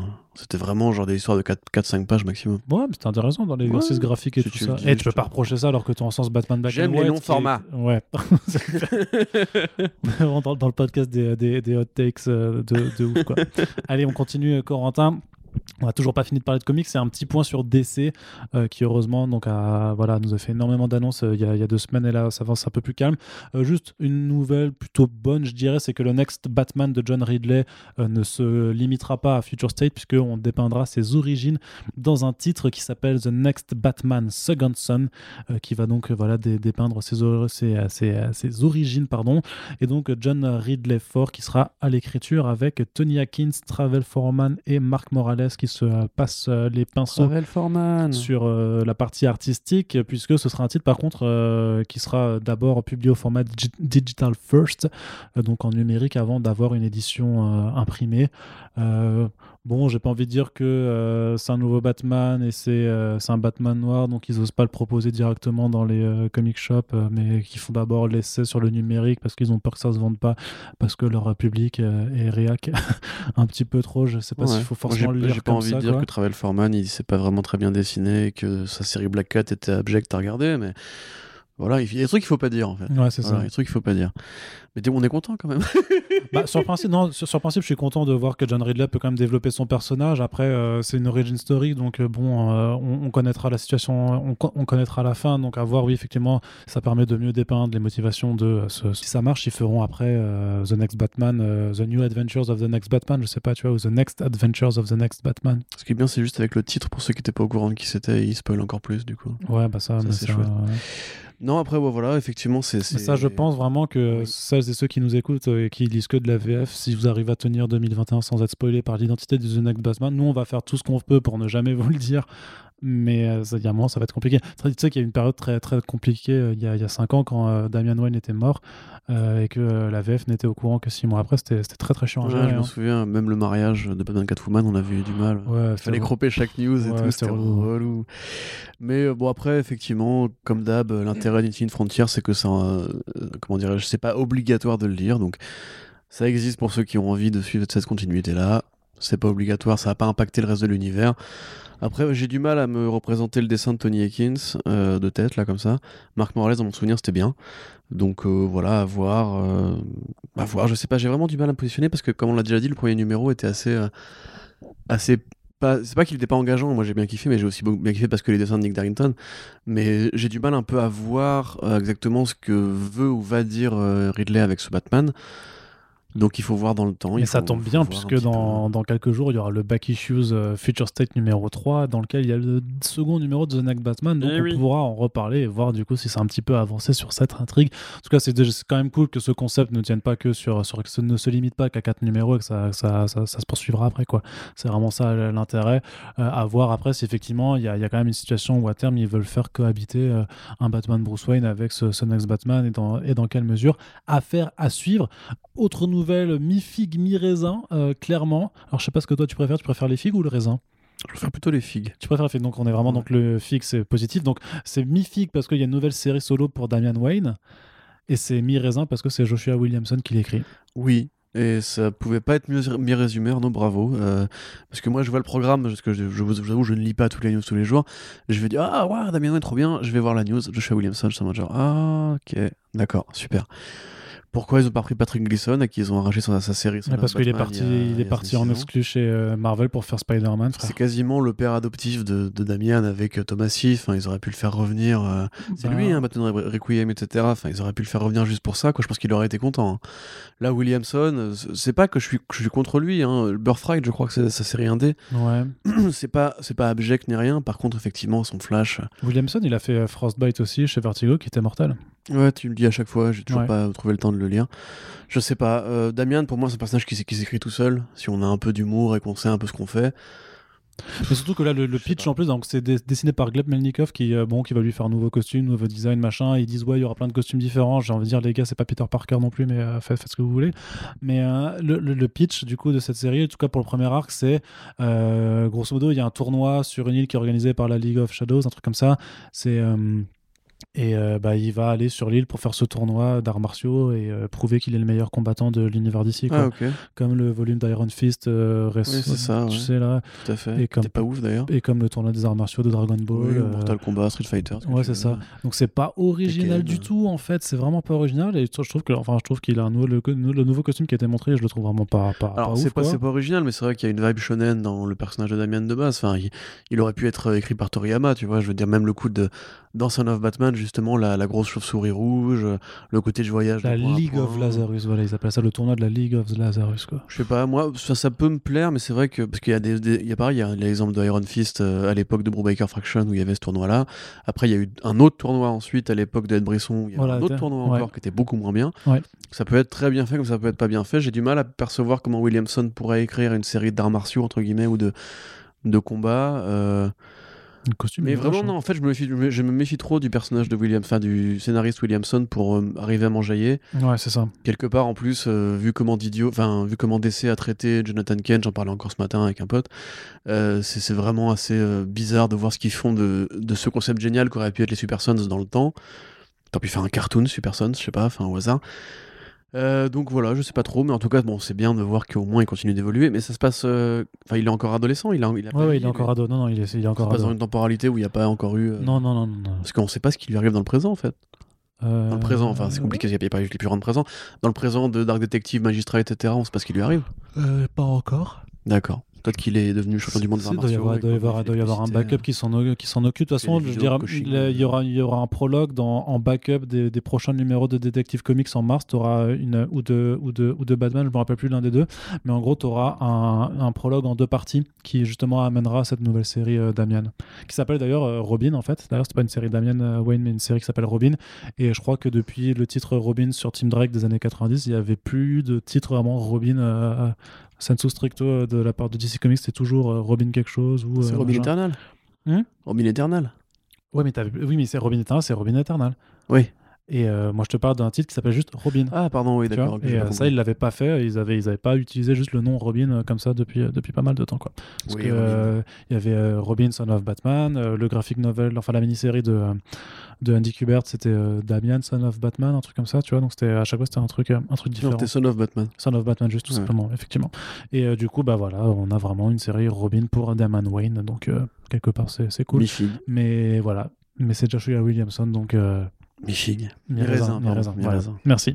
Et euh, bonne nouvelle par contre pour terminer cette partie comics, euh, une mini-série Batman The Dark Knight de euh, Tom Taylor et Andy Kubert qui arrive en avril 2021 et qui verra donc Bruce Wayne, un Bruce Wayne âgé, fatigué et usé par des années d'activité, enquêter en Europe. Voilà, il va s'exporter en dehors de Gotham City puisqu'il y a un, y, a un, a- il y a un avion qui se crache au Royaume-Uni sur lequel il y a, y a marqué, je sais plus quoi, Batman, quelque chose, Batman 147, non, un truc comme ça. Boris Johnson. Ouais, c'est ça. l'avion Non, non, il y a marqué Batman 147 sur l'avion. Ah. Et du coup, bah, il part euh, enquêter en Europe. Et euh, en fait, euh, moi, ce qui, est, ce qui est- alors, je suis content de voir Tom Taylor parce que c'est un très bon, c'est un très bon scénariste qui a fait euh, Injustice, qui est quand même la meilleure adaptation de jeux vidéo en comics. Deceased, qui est un bon spoof de Marvel Zombies. Hellblazer. Il a fait un, tra- ouais, il fait un bon volume de Hellblazer en Black Label et il a fait aussi une très bonne maxi-série euh, Suicide Squad qui s'appelle Suicide Squad Renega chez Urban qu'on vous recommande également. Donc c'est cool de le voir sur un titre Batman comme ça, sensu stricto. Par contre, vraiment, ce Batman The Dark Knight, euh, l'intitulé, le concept, parce que clairement c'est un titre un peu hors continuité, même s'ils ne l'ont pas mis dans le Black Label, euh, clairement c'est ils prennent vraiment un Batman. C'est vraiment l'illustration de ce que peut devenir euh, le Infinite Frontier maintenant, c'est-à-dire qu'on n'est plus obligé d'être dans le Black Label pour avoir des titres avec un pitch, tu vois, où on va prendre une version d'un personnage tel qu'elle est donnée par son équipe créative. Et en fait, avec cet intitulé et le fait que ce soit Andy Kubert qui, qui dessine aussi, parce que c'est lui qui dessinait The Master, ils sont d'accord d'accord. Hein. Oui, Ouais, bah, moi, je te dis que, moi, je te dis que c'est un préquel au Dark Knight de Frank Miller, quoi. Bah. wow. Franch- Voilà, franchement, franchement, tu le sens pas, l'éditorial, qui aurait une mauvaise idée comme ça? Je sais pas, ça me paraît très bizarre qu'il le fasse sans Frank Miller pour, euh, pour adouber le truc, parce que quelque part il est toujours Bah, prêt à il- signer, même juste pour mettre son nom sur la couverture. hein. Non, je pense pas. Je pense que tu, je pense que tu fabules. Ouais, moi, je sais pas. hein. Tu sais, on parle de, du DC qui, qui utilise. qui, qui valide le Batman Manhattan. Hein. Je, je te- Après, c'est vrai que le, le gros logo euh, que lui fait Kubert sur le, sur le plastron a l'air un petit peu euh, millerien. Bah, je sais ouf, pas, ça me paraîtrait euh, vraiment curieux qu'ils fassent ça maintenant ou qu'ils l'annoncent comme ça. Ils auraient fait 4-5 teasings avant si c'était le cas. Bah non, parce que c'est pas écrit par Frank Miller dans tous les cas, mais euh, que tu t'aperçois dans le dernier, dans le truc, il y a un easter egg qui montre clairement que c'est le, qu'au final ce sera ce Batman, enfin que c'est une version, euh, que c'est clairement la- le même. Ils- tu sais, même s'ils le font officieusement, mais gros, grosso modo, qui te fait comprendre que c'est là, c'est le Batman de, de DKR qui, qui a droit à son, à son préquel non officiel, quoi. Écoute, moi je pense que tu travailles trop et que. euh, D'accord. tu, tu, tu vois des théories du complot là où elles n'existent pas. C'est pas un complot, hein, c'est juste un argument marketing Non, hyper après, facile. non, mais euh. c'est possible, mais je sais pas. Après, si- s'il n'y a pas de lien évident qui sont faits dans le scénario, euh, on- ça, ça peut aussi être un hommage que rend euh, Taylor euh, simplement. Ou alors c'est un hommage, effectivement. Miller, hein. Oui, mais tu sais qu'après, parfois, la limite entre l'hommage et le. Oui. Voilà. Ah, tu m'as convaincu. Tu vois, bah, Ouais, complètement. ouais. Non, mais je sais pas, j'ai pas confiance en DC là-dessus, euh, vraiment. euh, Je sais, moi, franchement, je pense que. Non, je pense pas. Non? Ça me paraît très très curieux. Ouais, Ils auraient pris au moins des arrêts. Tu vas, tu vas avoir une vieille case, tu vas avoir une vieille case de Bruce Wayne qui fait Ah là là, si seulement j'avais un Robin euh, qui sera une meuf et qui s'appellera Car et qu'elle est. Par contre, ça c'est vrai, tu vois, par exemple. Mais non, en plus, ça existe déjà cette préquelle. C'est The Last Crusade. Mais non, mais The Last Crusade, ça se passe. Oui, mais The Last Crusade, c'est la préquelle euh, ra- très rapide à, euh, à l'époque où il avait déjà pris un peu sa, sa retraite, quoi. Euh, ou en tout cas, il est proche de la prendre. Euh, là, je te parle de encore avant, c'est-à-dire que, genre, si on part du principe que dans Last Crusade, DKR, slash, il a, je sais pas, 50 années de, de, de- d'activité, bah, ce, The Dark Knight, c'est quand il en aura que 40, tu vois. Genre, il est déjà bien usé, mais il est encore en activité parce que c'est encore un Batman, tu vois. Mais la réponse est non, Arnaud. Ok. eh bien, puisses-tu avoir raison, hein, Voilà. parce que moi, je trouve que J'avais raison pour Venom, non? Bon, ouais, bon, ouais, ouais, ouais. Ouais, allez, allez. Non, mais prenons les paris, moi je dis que non. Ok. Voilà. Très bien. On parie un grec Non. Ça, m'en devras plus que 6. Allez, on continue avec une petite partie sur les écrans, parce qu'il y a moins d'actualité toujours, puisque pourquoi? Bah Parce que vu que c'est la pandémie toujours, euh, ça, voilà, ça reprend encore son chemin euh, de façon très, très, très succincte, hein, très, très calme. Et puis, euh, je vous avoue que vous parlez du crossover euh, CW entre Batwoman et Superman Alice qui a été annulé. Bon, bah en vrai, on. on- Oh, Oh, alors. C'est dommage. Non, alors première info par contre, c'est l'actrice Savannah Welsh qui a été choisie pour incarner Barbara Gordon pour la troisième saison de Titans. Et c'est bien donc de Barbara Gordon dont il s'agira. Ce sera pas Oracle ni Batgirl, puisque voilà. Le commissaire Barbara Gordon. Voilà, exactement. Est-ce que tu peux un petit peu développer, euh, euh, très cher Corentin? Oui, euh, bah, simplement dans la continuité Batman Beyond, Barbara Gordon normalement devient la nouvelle commissaire de Gotham City après son père euh, Jim Gordon. Donc là, ça va épouser un peu cette, structure, c'est-à-dire qu'après, grosso modo, son accident, enfin son accident, son agression des mains du Joker dans Killing Joke, qui est canonisé, euh, Barbara donc perd l'usage de ses jambes et euh, devient Oracle pour aider Batman. Là, en l'occurrence, a priori non, on saute directement cette période-là, elle devient commissaire de police. Alors, je sais plus s'il est précisé dans, l'intitulé si elle sera en fauteuil roulant ou non, mais en tout cas, l'agression qu'elle a subie a priori dans cette version-là des faits lui a plutôt, on va dire, enlevé une jambe, puisque l'actrice qui va la jouer, euh, Savannah Welsh, a elle-même subi un accident de voiture qui a fait que sa jambe était en trop, mauvais état et que les, médecins ont dû l'amputer. Ça fait partie des quelques actrices, euh, enfin des, actrices qui sont assez nombreuses, mais de ce niveau-là, en de, de rayonnement, parce qu'elle a quand même fait pas mal de choses, euh, apporter le message des personnes à mobilité réduite ou handicapées ou souffrant de handicap à Hollywood. C'est aussi une chanteuse folk, quoi, euh, accessoirement. Donc euh, voilà, euh, la CW qui, comme d'habitude, s'engage pour une sorte d'authenticité. CW. Bah, pardon, Berlanti Productions qui s'engage, euh, je suis fatigué, pour euh, une sorte d'authenticité dans la mise en scène euh, de, des différentes diversités, qu'elles soient justement euh, ethniques, genrées, euh, ou bien même du coup dans, du point de vue du handicap. Donc c'est cool, elle a, elle a vite fait la gueule de l'emploi, mais euh, voilà, après... euh, c'est pas ultra rousse, quoi. Ouais, et puis elle, a 36 euh, ans, par parce qu'il est un peu plus vieux que les autres comédiens du groupe, mais il y a toujours eu un décalage d'âge entre Batgirl et Nightwing de toute façon. Ouais. Donc, euh, puis voilà, effectivement, une, une Batman, euh, une Batgirl, pardon, en milieu de trentaine qui pourrait être devenue commissaire après quelques années de pérégrination. Le Bruce Wayne de Titan, de, de Titans est vieux, hein, de toute façon. euh, Très vieux. Aussi. Et très nul. Voilà, c'est Lord Friendzone, là, comment il s'appelle, genre Mormon Ouais. de Game of Thrones, donc Ouais. euh, effectivement, qui est pas forcément un très bon choix, mais chacun son truc. Donc en tout cas, c'est cool euh, que la, la Berlanti Productions fasse cet effort. Il faudra voir si justement, est-ce qu'ils mettent euh, Barbara en fauteuil roulant ou pas. Il faudra voir, parce que après, c'est le pitch classique, c'est grosso modo Nightwing revient à Gotham, donc, enfin, du coup, maintenant c'est Nightwing. Il revient à Gotham, c'est son amourette avec euh, Batgirl revient, du coup, foutre un peu la merde dans sa vie à elle, parce que les hommes sont tous des porcs qui ne respectent pas l'équilibre mental de cette héroïne qui a survécu. Et euh, bah voilà, les, les fans sont contents, ils auront Batgirl, enfin, du coup, non, ils auront Barbara Gordon. Il y aura probablement une ref à Batgirl, il y aura probablement un costume qui sera, comme d'hab, d'un tradition Batman, euh, sous verre, euh, vide, avec les yeux noirs, etc. Je la vois mal réenfiler le costume, euh, mais ça pourrait être un, un truc Et intéressant. vu qu'on est dans Titans, on imagine que le motif de la rupture avec Dick Grayson sera parce qu'il était impuissant ou un truc comme ça, quoi. Peut-être. Sûrement. Ça hein. pourrait être intéressant, tu vois, qu'effectivement, puisqu'on est à Gotham City et que, euh, et que tout, tout est possible, qu'elle renfile le costume, mais je pense plus que c'est vraiment juste pour développer l'arc de Nightwing, on va dire, et ramener un petit peu ce côté, l'origine de Robin. euh, Ouais. À l'époque, c'était un sidekick, il était amoureux de Batgirl, etc. Voilà. Euh, sauf aura euh, sûrement dragué par Jason Todd après. Oui. Parce qu'on Ah, est dans Titans. Bah oui, mais on est dans Titans. hein. Donc, euh, Ouais, ouais, mais faut, s'attendre à beaucoup de choses bizarres de- dans tous les cas. Tu sais, même chez DC Comics maintenant, donc. euh, Hmm? tu te souviens, Free Jokers? Oh putain, non, je Si, me si, rappelle Jason même plus. Todd, ah, ah oui, mais oui, Ouais, ouais. mais oui. Ah, c'était pas une rêve volontaire Ok, d'accord. Non, je, je faisais même pas une référence à ça. Ouais, J'avais si, si, complètement ça existe, zappé. rappelle-toi. Oh là là C'était là pas là. du tout gênant. Ah là là. Merci, Jeff Jones. Allez, euh, on continue avec, euh, alors juste pour pointer que euh, la série spin-off Gotham de, de- du film The Batman s'est trouvé un nouveau showrunner euh, qui s'appelle Joe Barton. Et voilà. Ouais, très bien.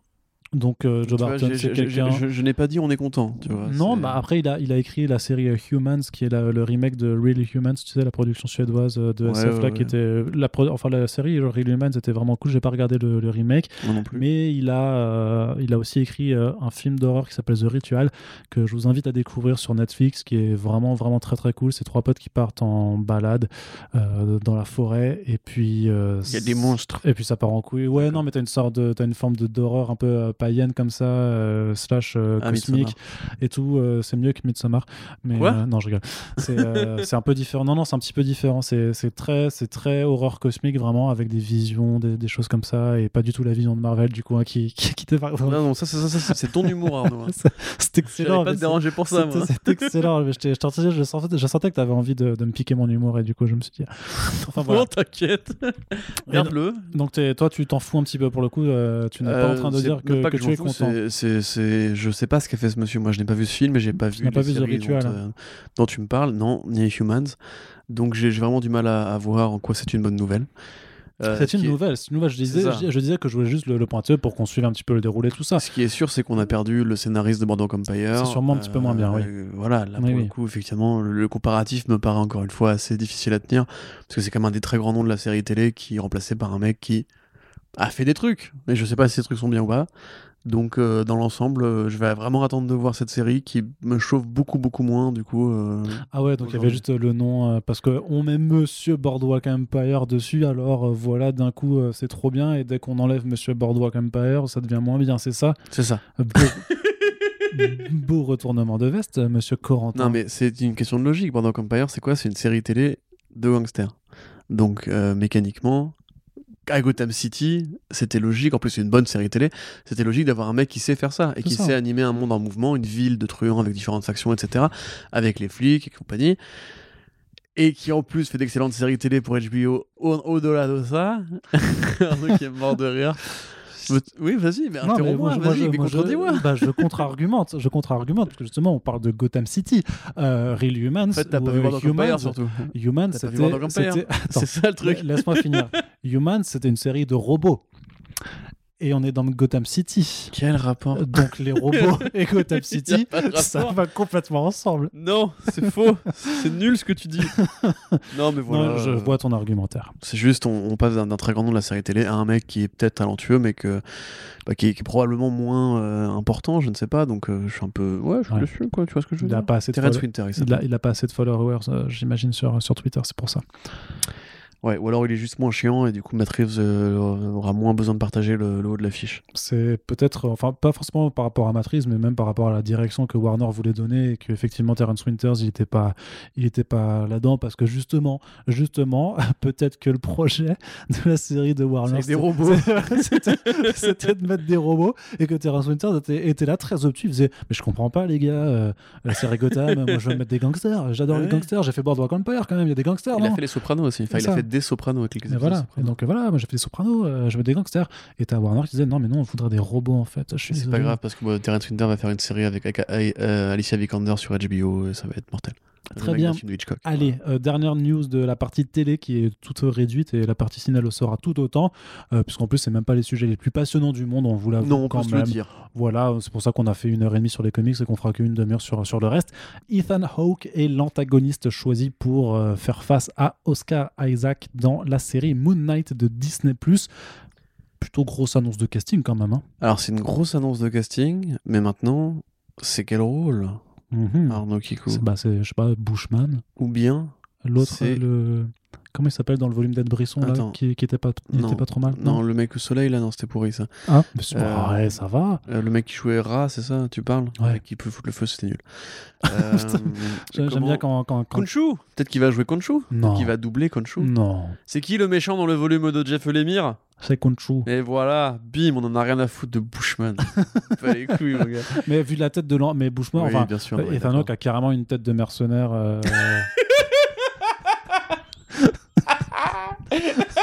N'importe quoi. je vois Hawke dans la rue. Oh, le mercenaire, N'importe quoi. Hawke, il a une gueule normale, il a une gueule sympa même. bah non, il a ah une gueule non. de gentil, non, il que a des une gueule- gentils en général. Mais il a une gueule de méchant de ouf, toi. Bah, T'es un malade, Mais il toi, joue quasiment pas de méchant. J'ai peut-être une connerie, remarque. Mais si, mais... En tout cas, les gens étaient contents de voir d'avoir cette annonce-là dans la team cinéphile. Bah oui, oui. Et bah, c'est un Tu veux dire la team hein. euh, J'ai vu le parrain ou... euh, C'est ça, c'est dans cette team-là, ouais. Non, Mm. non, non, non, la, team euh, A24. Mais euh, je reste j'adore A24. Mais non, c'est vrai que c'est une très grosse annonce de casting, c'est un très grand a acteur. une tête de méchant, mon Mais gars. n'importe quoi, Mais bien sûr que si, Mais qu'est-ce il que t'as vu sympa. avec Ethan Hawke Mais moi, je le croise dans la rue, je dirais, je lui donne 1000 euros pour Il qu'il aille tuer quelqu'un. une tête de mercenaire, c'est un péché, mon pote. Regarde, là, ça, ça, c'est un mercenaire. Là, tu l'imagines au Kosovo en train de dépouiller euh, des, Mais oui. des villas locales. Mais non, mais... Mais il- n'importe quoi. C'est le même registre que Manu Bennett, que... euh, T'es un malade Il que- n'a rien à voir avec Manu Bennett. que comment il s'appelle l'autre? Tu viens de dire qu'Ethan Hawke ressemble à Manu Bennett Mais que c'est le même type de profil, le même type de carrure, le même type de regard et de, et de, et de sim. Bah, je suis désolé. N'importe Et quoi. regarde, c'est pas Joe Manganiello sur cette photo-là. Regarde, regarde. C'est que toi, tu ressembles à Joe Manganiello. Mais non, je regarde pas du tout ça. que si. Les photos comparatives euh, l'ont prouvé. Arnaud. Si j'étais, si je ressemblais à Joe Manganiello, je serais pas en train de faire du journalisme sur les comics euh, Corentin. En plus, Ethan Hawke, c'est vraiment non, c'est un, un mec sympa normalement. Mais c'est pas parce qu'il est pas sympa que, enfin, qu'il est sympa qu'il peut pas jouer des. Mais je suis des- pas en des- train de dire ça. Mais il jouera euh. pas un mercenaire. Je crois Moi, pas. je pense qu'il jouera Bushman. Ou alors, ouah, ce serait vraiment pas original. Tu veux dire qu'ils vont faire encore une origin story C'est ça? Bah oui. Putain. Mais tu crois, mais tu crois qu'ils vont faire chier, c'est- c'est- merde. C'est une première série sur Moon Knight. Bien sûr qu'ils on vont faire une origin story. On s'en fout. Combien Mais de gens ont découvert Moon Knight et voulaient voir Warren mais- Ellis, il n'y avait pas d'origin story Mais dedans. toi, tu t'en fous. Mais tu crois que combien de gens qui sont abonnés à Disney Plus ont lu le run de Warren Ellis de Moon Knight? Ah, très très peu. Bah voilà. Très peu. Mais les mecs qui font la série sont censés l'avoir lu par contre. Oui, mais euh, ceux qui ont. Mais Et si on faisait. que ça sert à rien de faire une origin story. Mais si on ne lisait que. Enfin, si on ne faisait que des adaptations en fonction de ce qu'on a lu, et que c'était vraiment vrai. les gens qui ont lu et qui étaient à chaque fois aux Non, commandes. t'as raison. on Pourquoi aurait- se faire chier à lire les bonnes séries télé, les bonnes séries de BD qui pourraient faire des bonnes séries télé? Non, c'est nul. Mais Origin story, mon Bah gars, oui, toujours. bah, Tu veux pas t'en échapper? Je veux pas être pragmatique, mais c'est comme ça que ça se fait. Non, mais pour le coup, ça reste quand même une bonne annonce. Euh, À ne pas un- confondre avec une bande-annonce, C'est extraordinaire, t'as vu Maintenant, je lis dans ton esprit les blagues pourries avant qu'elles apparaissent. Euh, non, c'est un très très bon acteur, effectivement, qui a une très très très longue filmographie. Donc voilà, c'est évidemment. Bah, c'est Lord of War avec euh, notre ami Nick. C'est Total Recall, apparemment. je découvre qu'il a fait Total Recall euh, de, euh, de 2011 avec euh, notre ami Colin Farrell, le pingouin. Euh, voilà, The- il a fait The Purge aussi. Oh là là, il a. Il un a fait, ouais, il a fait les, hein. les The Purge par contre. Boyhood aussi, il paraît que c'était pas dégueu. Euh, il a fait plein de trucs. En fait, il a une très très très grosse filmo quand même, Pépère. Et voilà, bon bah ça, ça il fait a notamment une déclaré. une annonce de plus. euh, en plus, Oui. il avait déclaré dans quand c'était sorti, il avait déclaré en interview euh, J'adore les rôles de mercenaires. J'aimerais qu'on m'en propose plus souvent. Et Training Day, voilà, c'est l'Euro Training Day, voilà, décrit par David Ayer, tout est lié, putain de bordel de merde, Tout à fait. de Antoine Fuqua. Donc ouais, ben oui, je un gentil, je pas un mercenaire. Voilà. Mais un mercenaire, Donc la preuve, David Ayer est de mon avis. Mais Mark Spector est aussi un mercenaire. Techniquement, ça n'empêchera pas d'être le héros. Donc, euh, tu peux être un mercenaire et un gentil. C'est vrai. Bah en l'occurrence Bushman non, mais Oui. en tout cas Oscar Non. Isaac et Tano, que ça a de la gueule quand même. Ouais. Puis les réals sont de qualité. Non, ça, j'admets que ça sent un peu bon. Ça sent un peu bon. Je Voilà. le dis, mais je préférais qu'il joue au Konshu, je préférais voir Etano qu'en costume blanc tout blanc et, et dire à, à Oscar Isaac, euh, t'es mon fils, euh, va buter ces gros scarabées. Et, Ouais. Parce qu'il y a des gros scarabées dans Moon Knight. Mais c'est vrai, putain. non, mais je, me- je me représente. Non, mais je, je sais pas comment il voudrait le faire. Mais, euh, et ça, euh, mais non, mais Khonshu, faut quand même le faire avec son apparence de, de, de faucon, quoi. Rôle de doublage. Enfin, de. euh, de Faucon c'est- pas du faucon, d'ibis, voilà, merci. Parce que c'est c'est Thoth dans la mythologie égyptienne. Ouais, le c'est ça. David. C'est l'ibis. Non, mais je, je, je, dis, les oiseaux, c'est pas mon truc. On Oui, va bah, avec ouais. Là, on a la... gueule de moineau, la Kunchu. là. c'est le dieu moineau. c'est ça. Donc, euh, voilà. Euh, très bien. On est Allez. On est plutôt content. C'est ça. Allez, chin, santé. Euh, ensuite, euh, voilà, donc on va terminer ce podcast avec une brève partie euh, cinéma. Que des news capitales. Ouais, c'est ça. Bon, alors là, c'est juste une énième confirmation, mais je pense que c'était quand même déjà su. Enfin, c'est juste une confirmation de quelque chose qui avait été promis. Mais donc, Deadpool 3. Au contraire de ce que tu disais, par contre, là, euh, c'est toi qui avais tort, euh, Corentin. Deadpool 3 sera rated R et bien dans le MCU, alors que toi, tu disais que le Once Upon a Deadpool, c'était un essai de Marvel Studios d'avoir un Deadpool PG-13 J'ai pour. jamais dit ça, c'est Ah. toi qui as dit ça? Non. Tu modifies la réalité Ah non, mais- non, non, non, non, non, non, C'est toi non, qui avais non. dit que c'était pour le rendre compatible avec Marvel Studios Mais non, c'est toi. C'est toi? Ah, Tu bâtard. le mytho J'ai fait c'est que- 4 news sur Rated R Deadpool, mec, elles sont sur le site. Hein.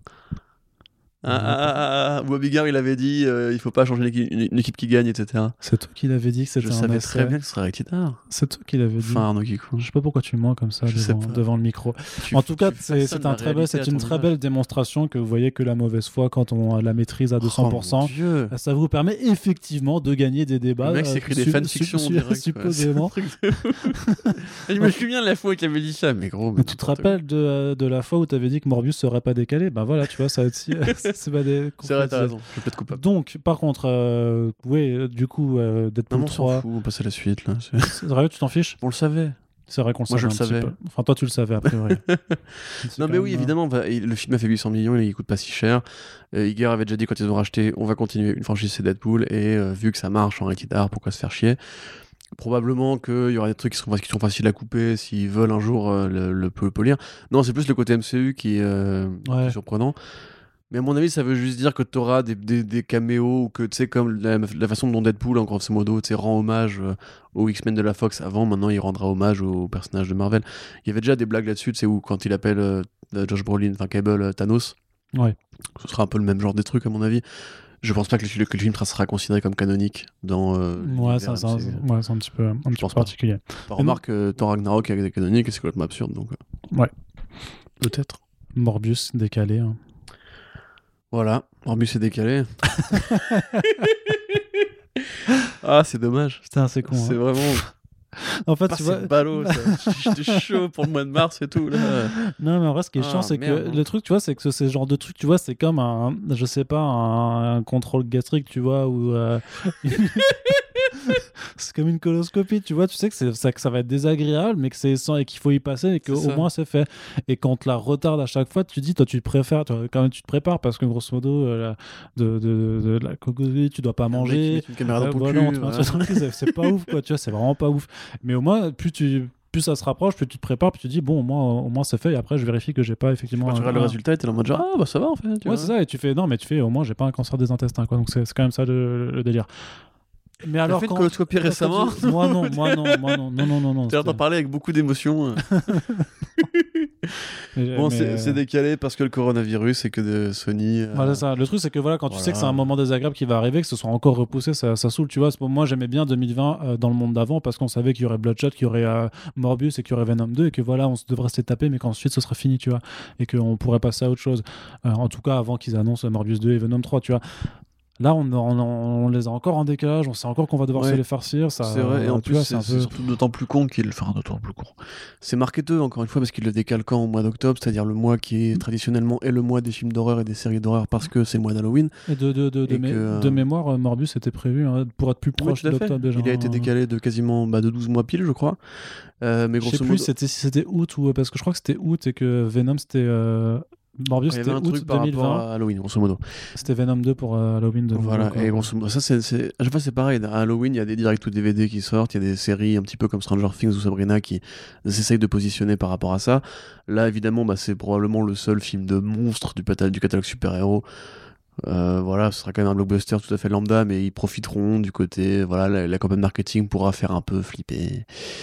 Donc voilà, super. Euh, trois semaines après, il y a, Avec il y a- le remix de la lettre à Elise. ah, mer- merveilleux. Deux semaines après, même, pardon, il y aura Halloween Kills de David Gordon Green. Euh, je pense que je vais plutôt aller voir ça, moi, du coup, ce mois-ci. Ouais. Voilà, a priori. Ouais, clairement.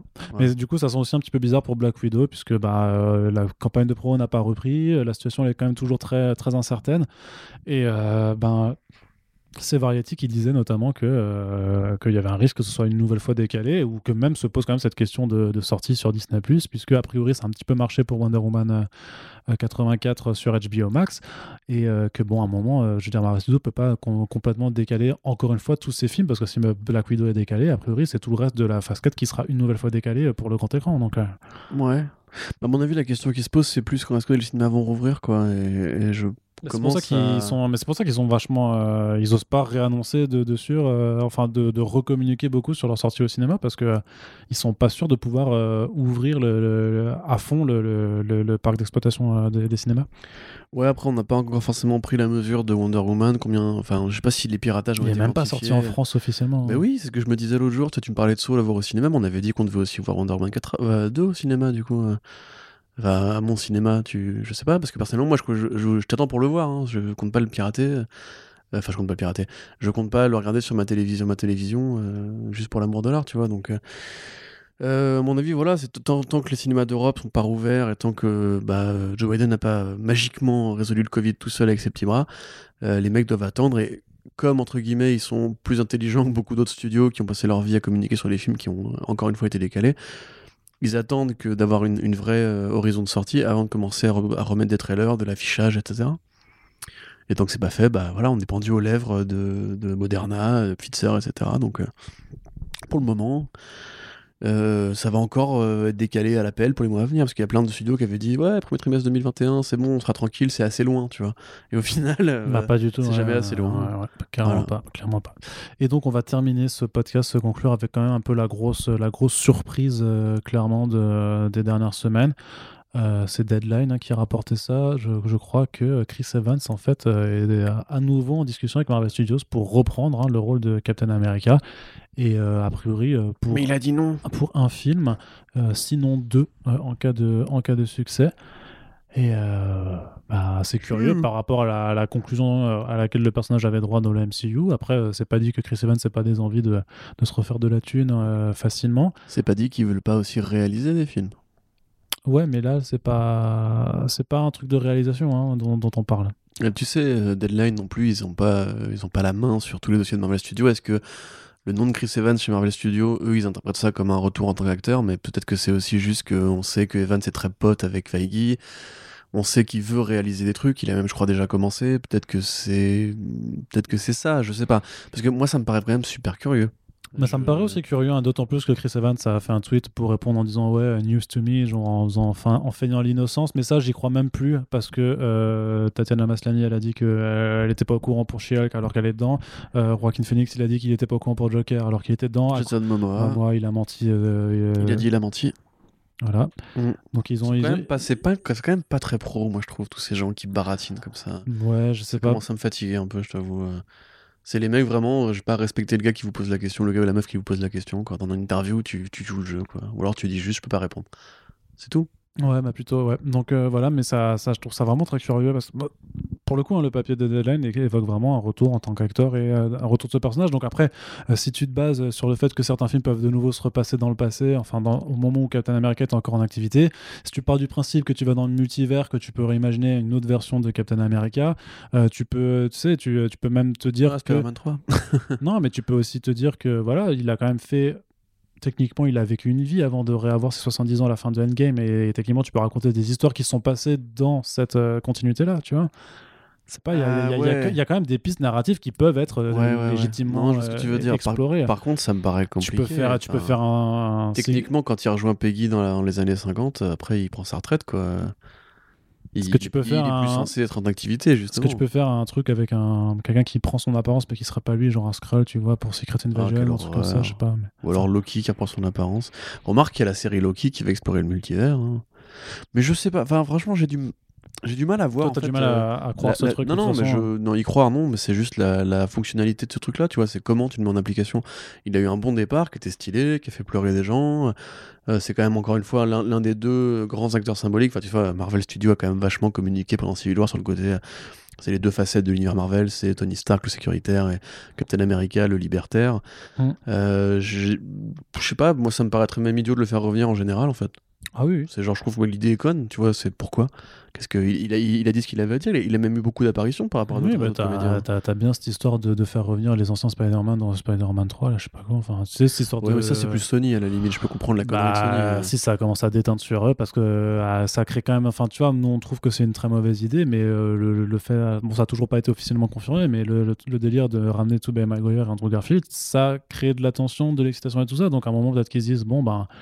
On va, on, va faire, on va revenir sur nos positions aussi, puisque de toute façon, l'important, in fine, c'est quand même la thune, quoi.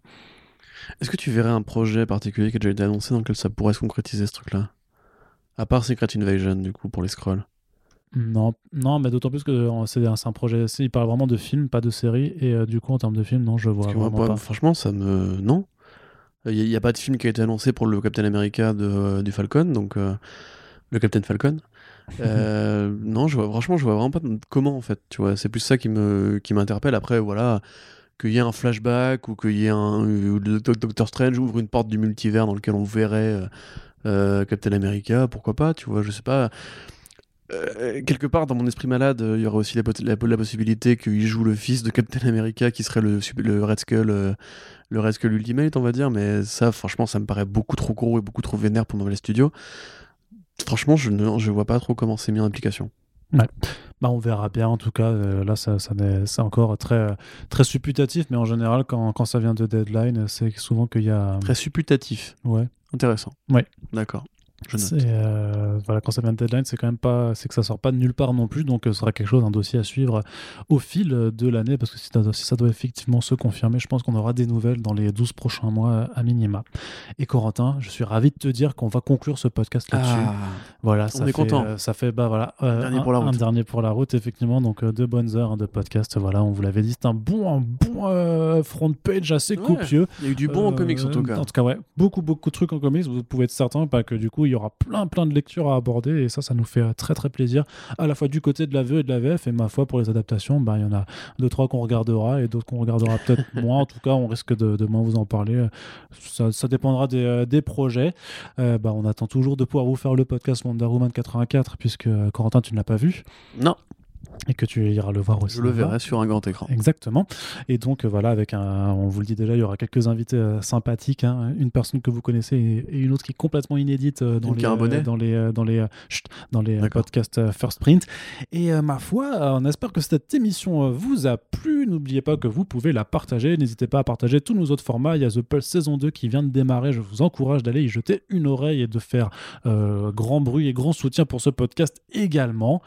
Et euh, merci à tout le monde euh, d'être à, et à tous. voilà, de nous avoir écoutés, de nous soutenir, de nous partager, de nous, a- de nous, de nous aider aussi hein, sur le Tipeee. Vous êtes euh, quelques-uns à nous avoir rejoints là ces derniers jours. Ça nous fait vraiment très très plaisir de vous voir rejoindre l'aventure en 2021. Continuez comme ça et on se donne rendez-vous tout tout tout bientôt pour le prochain podcast First Print.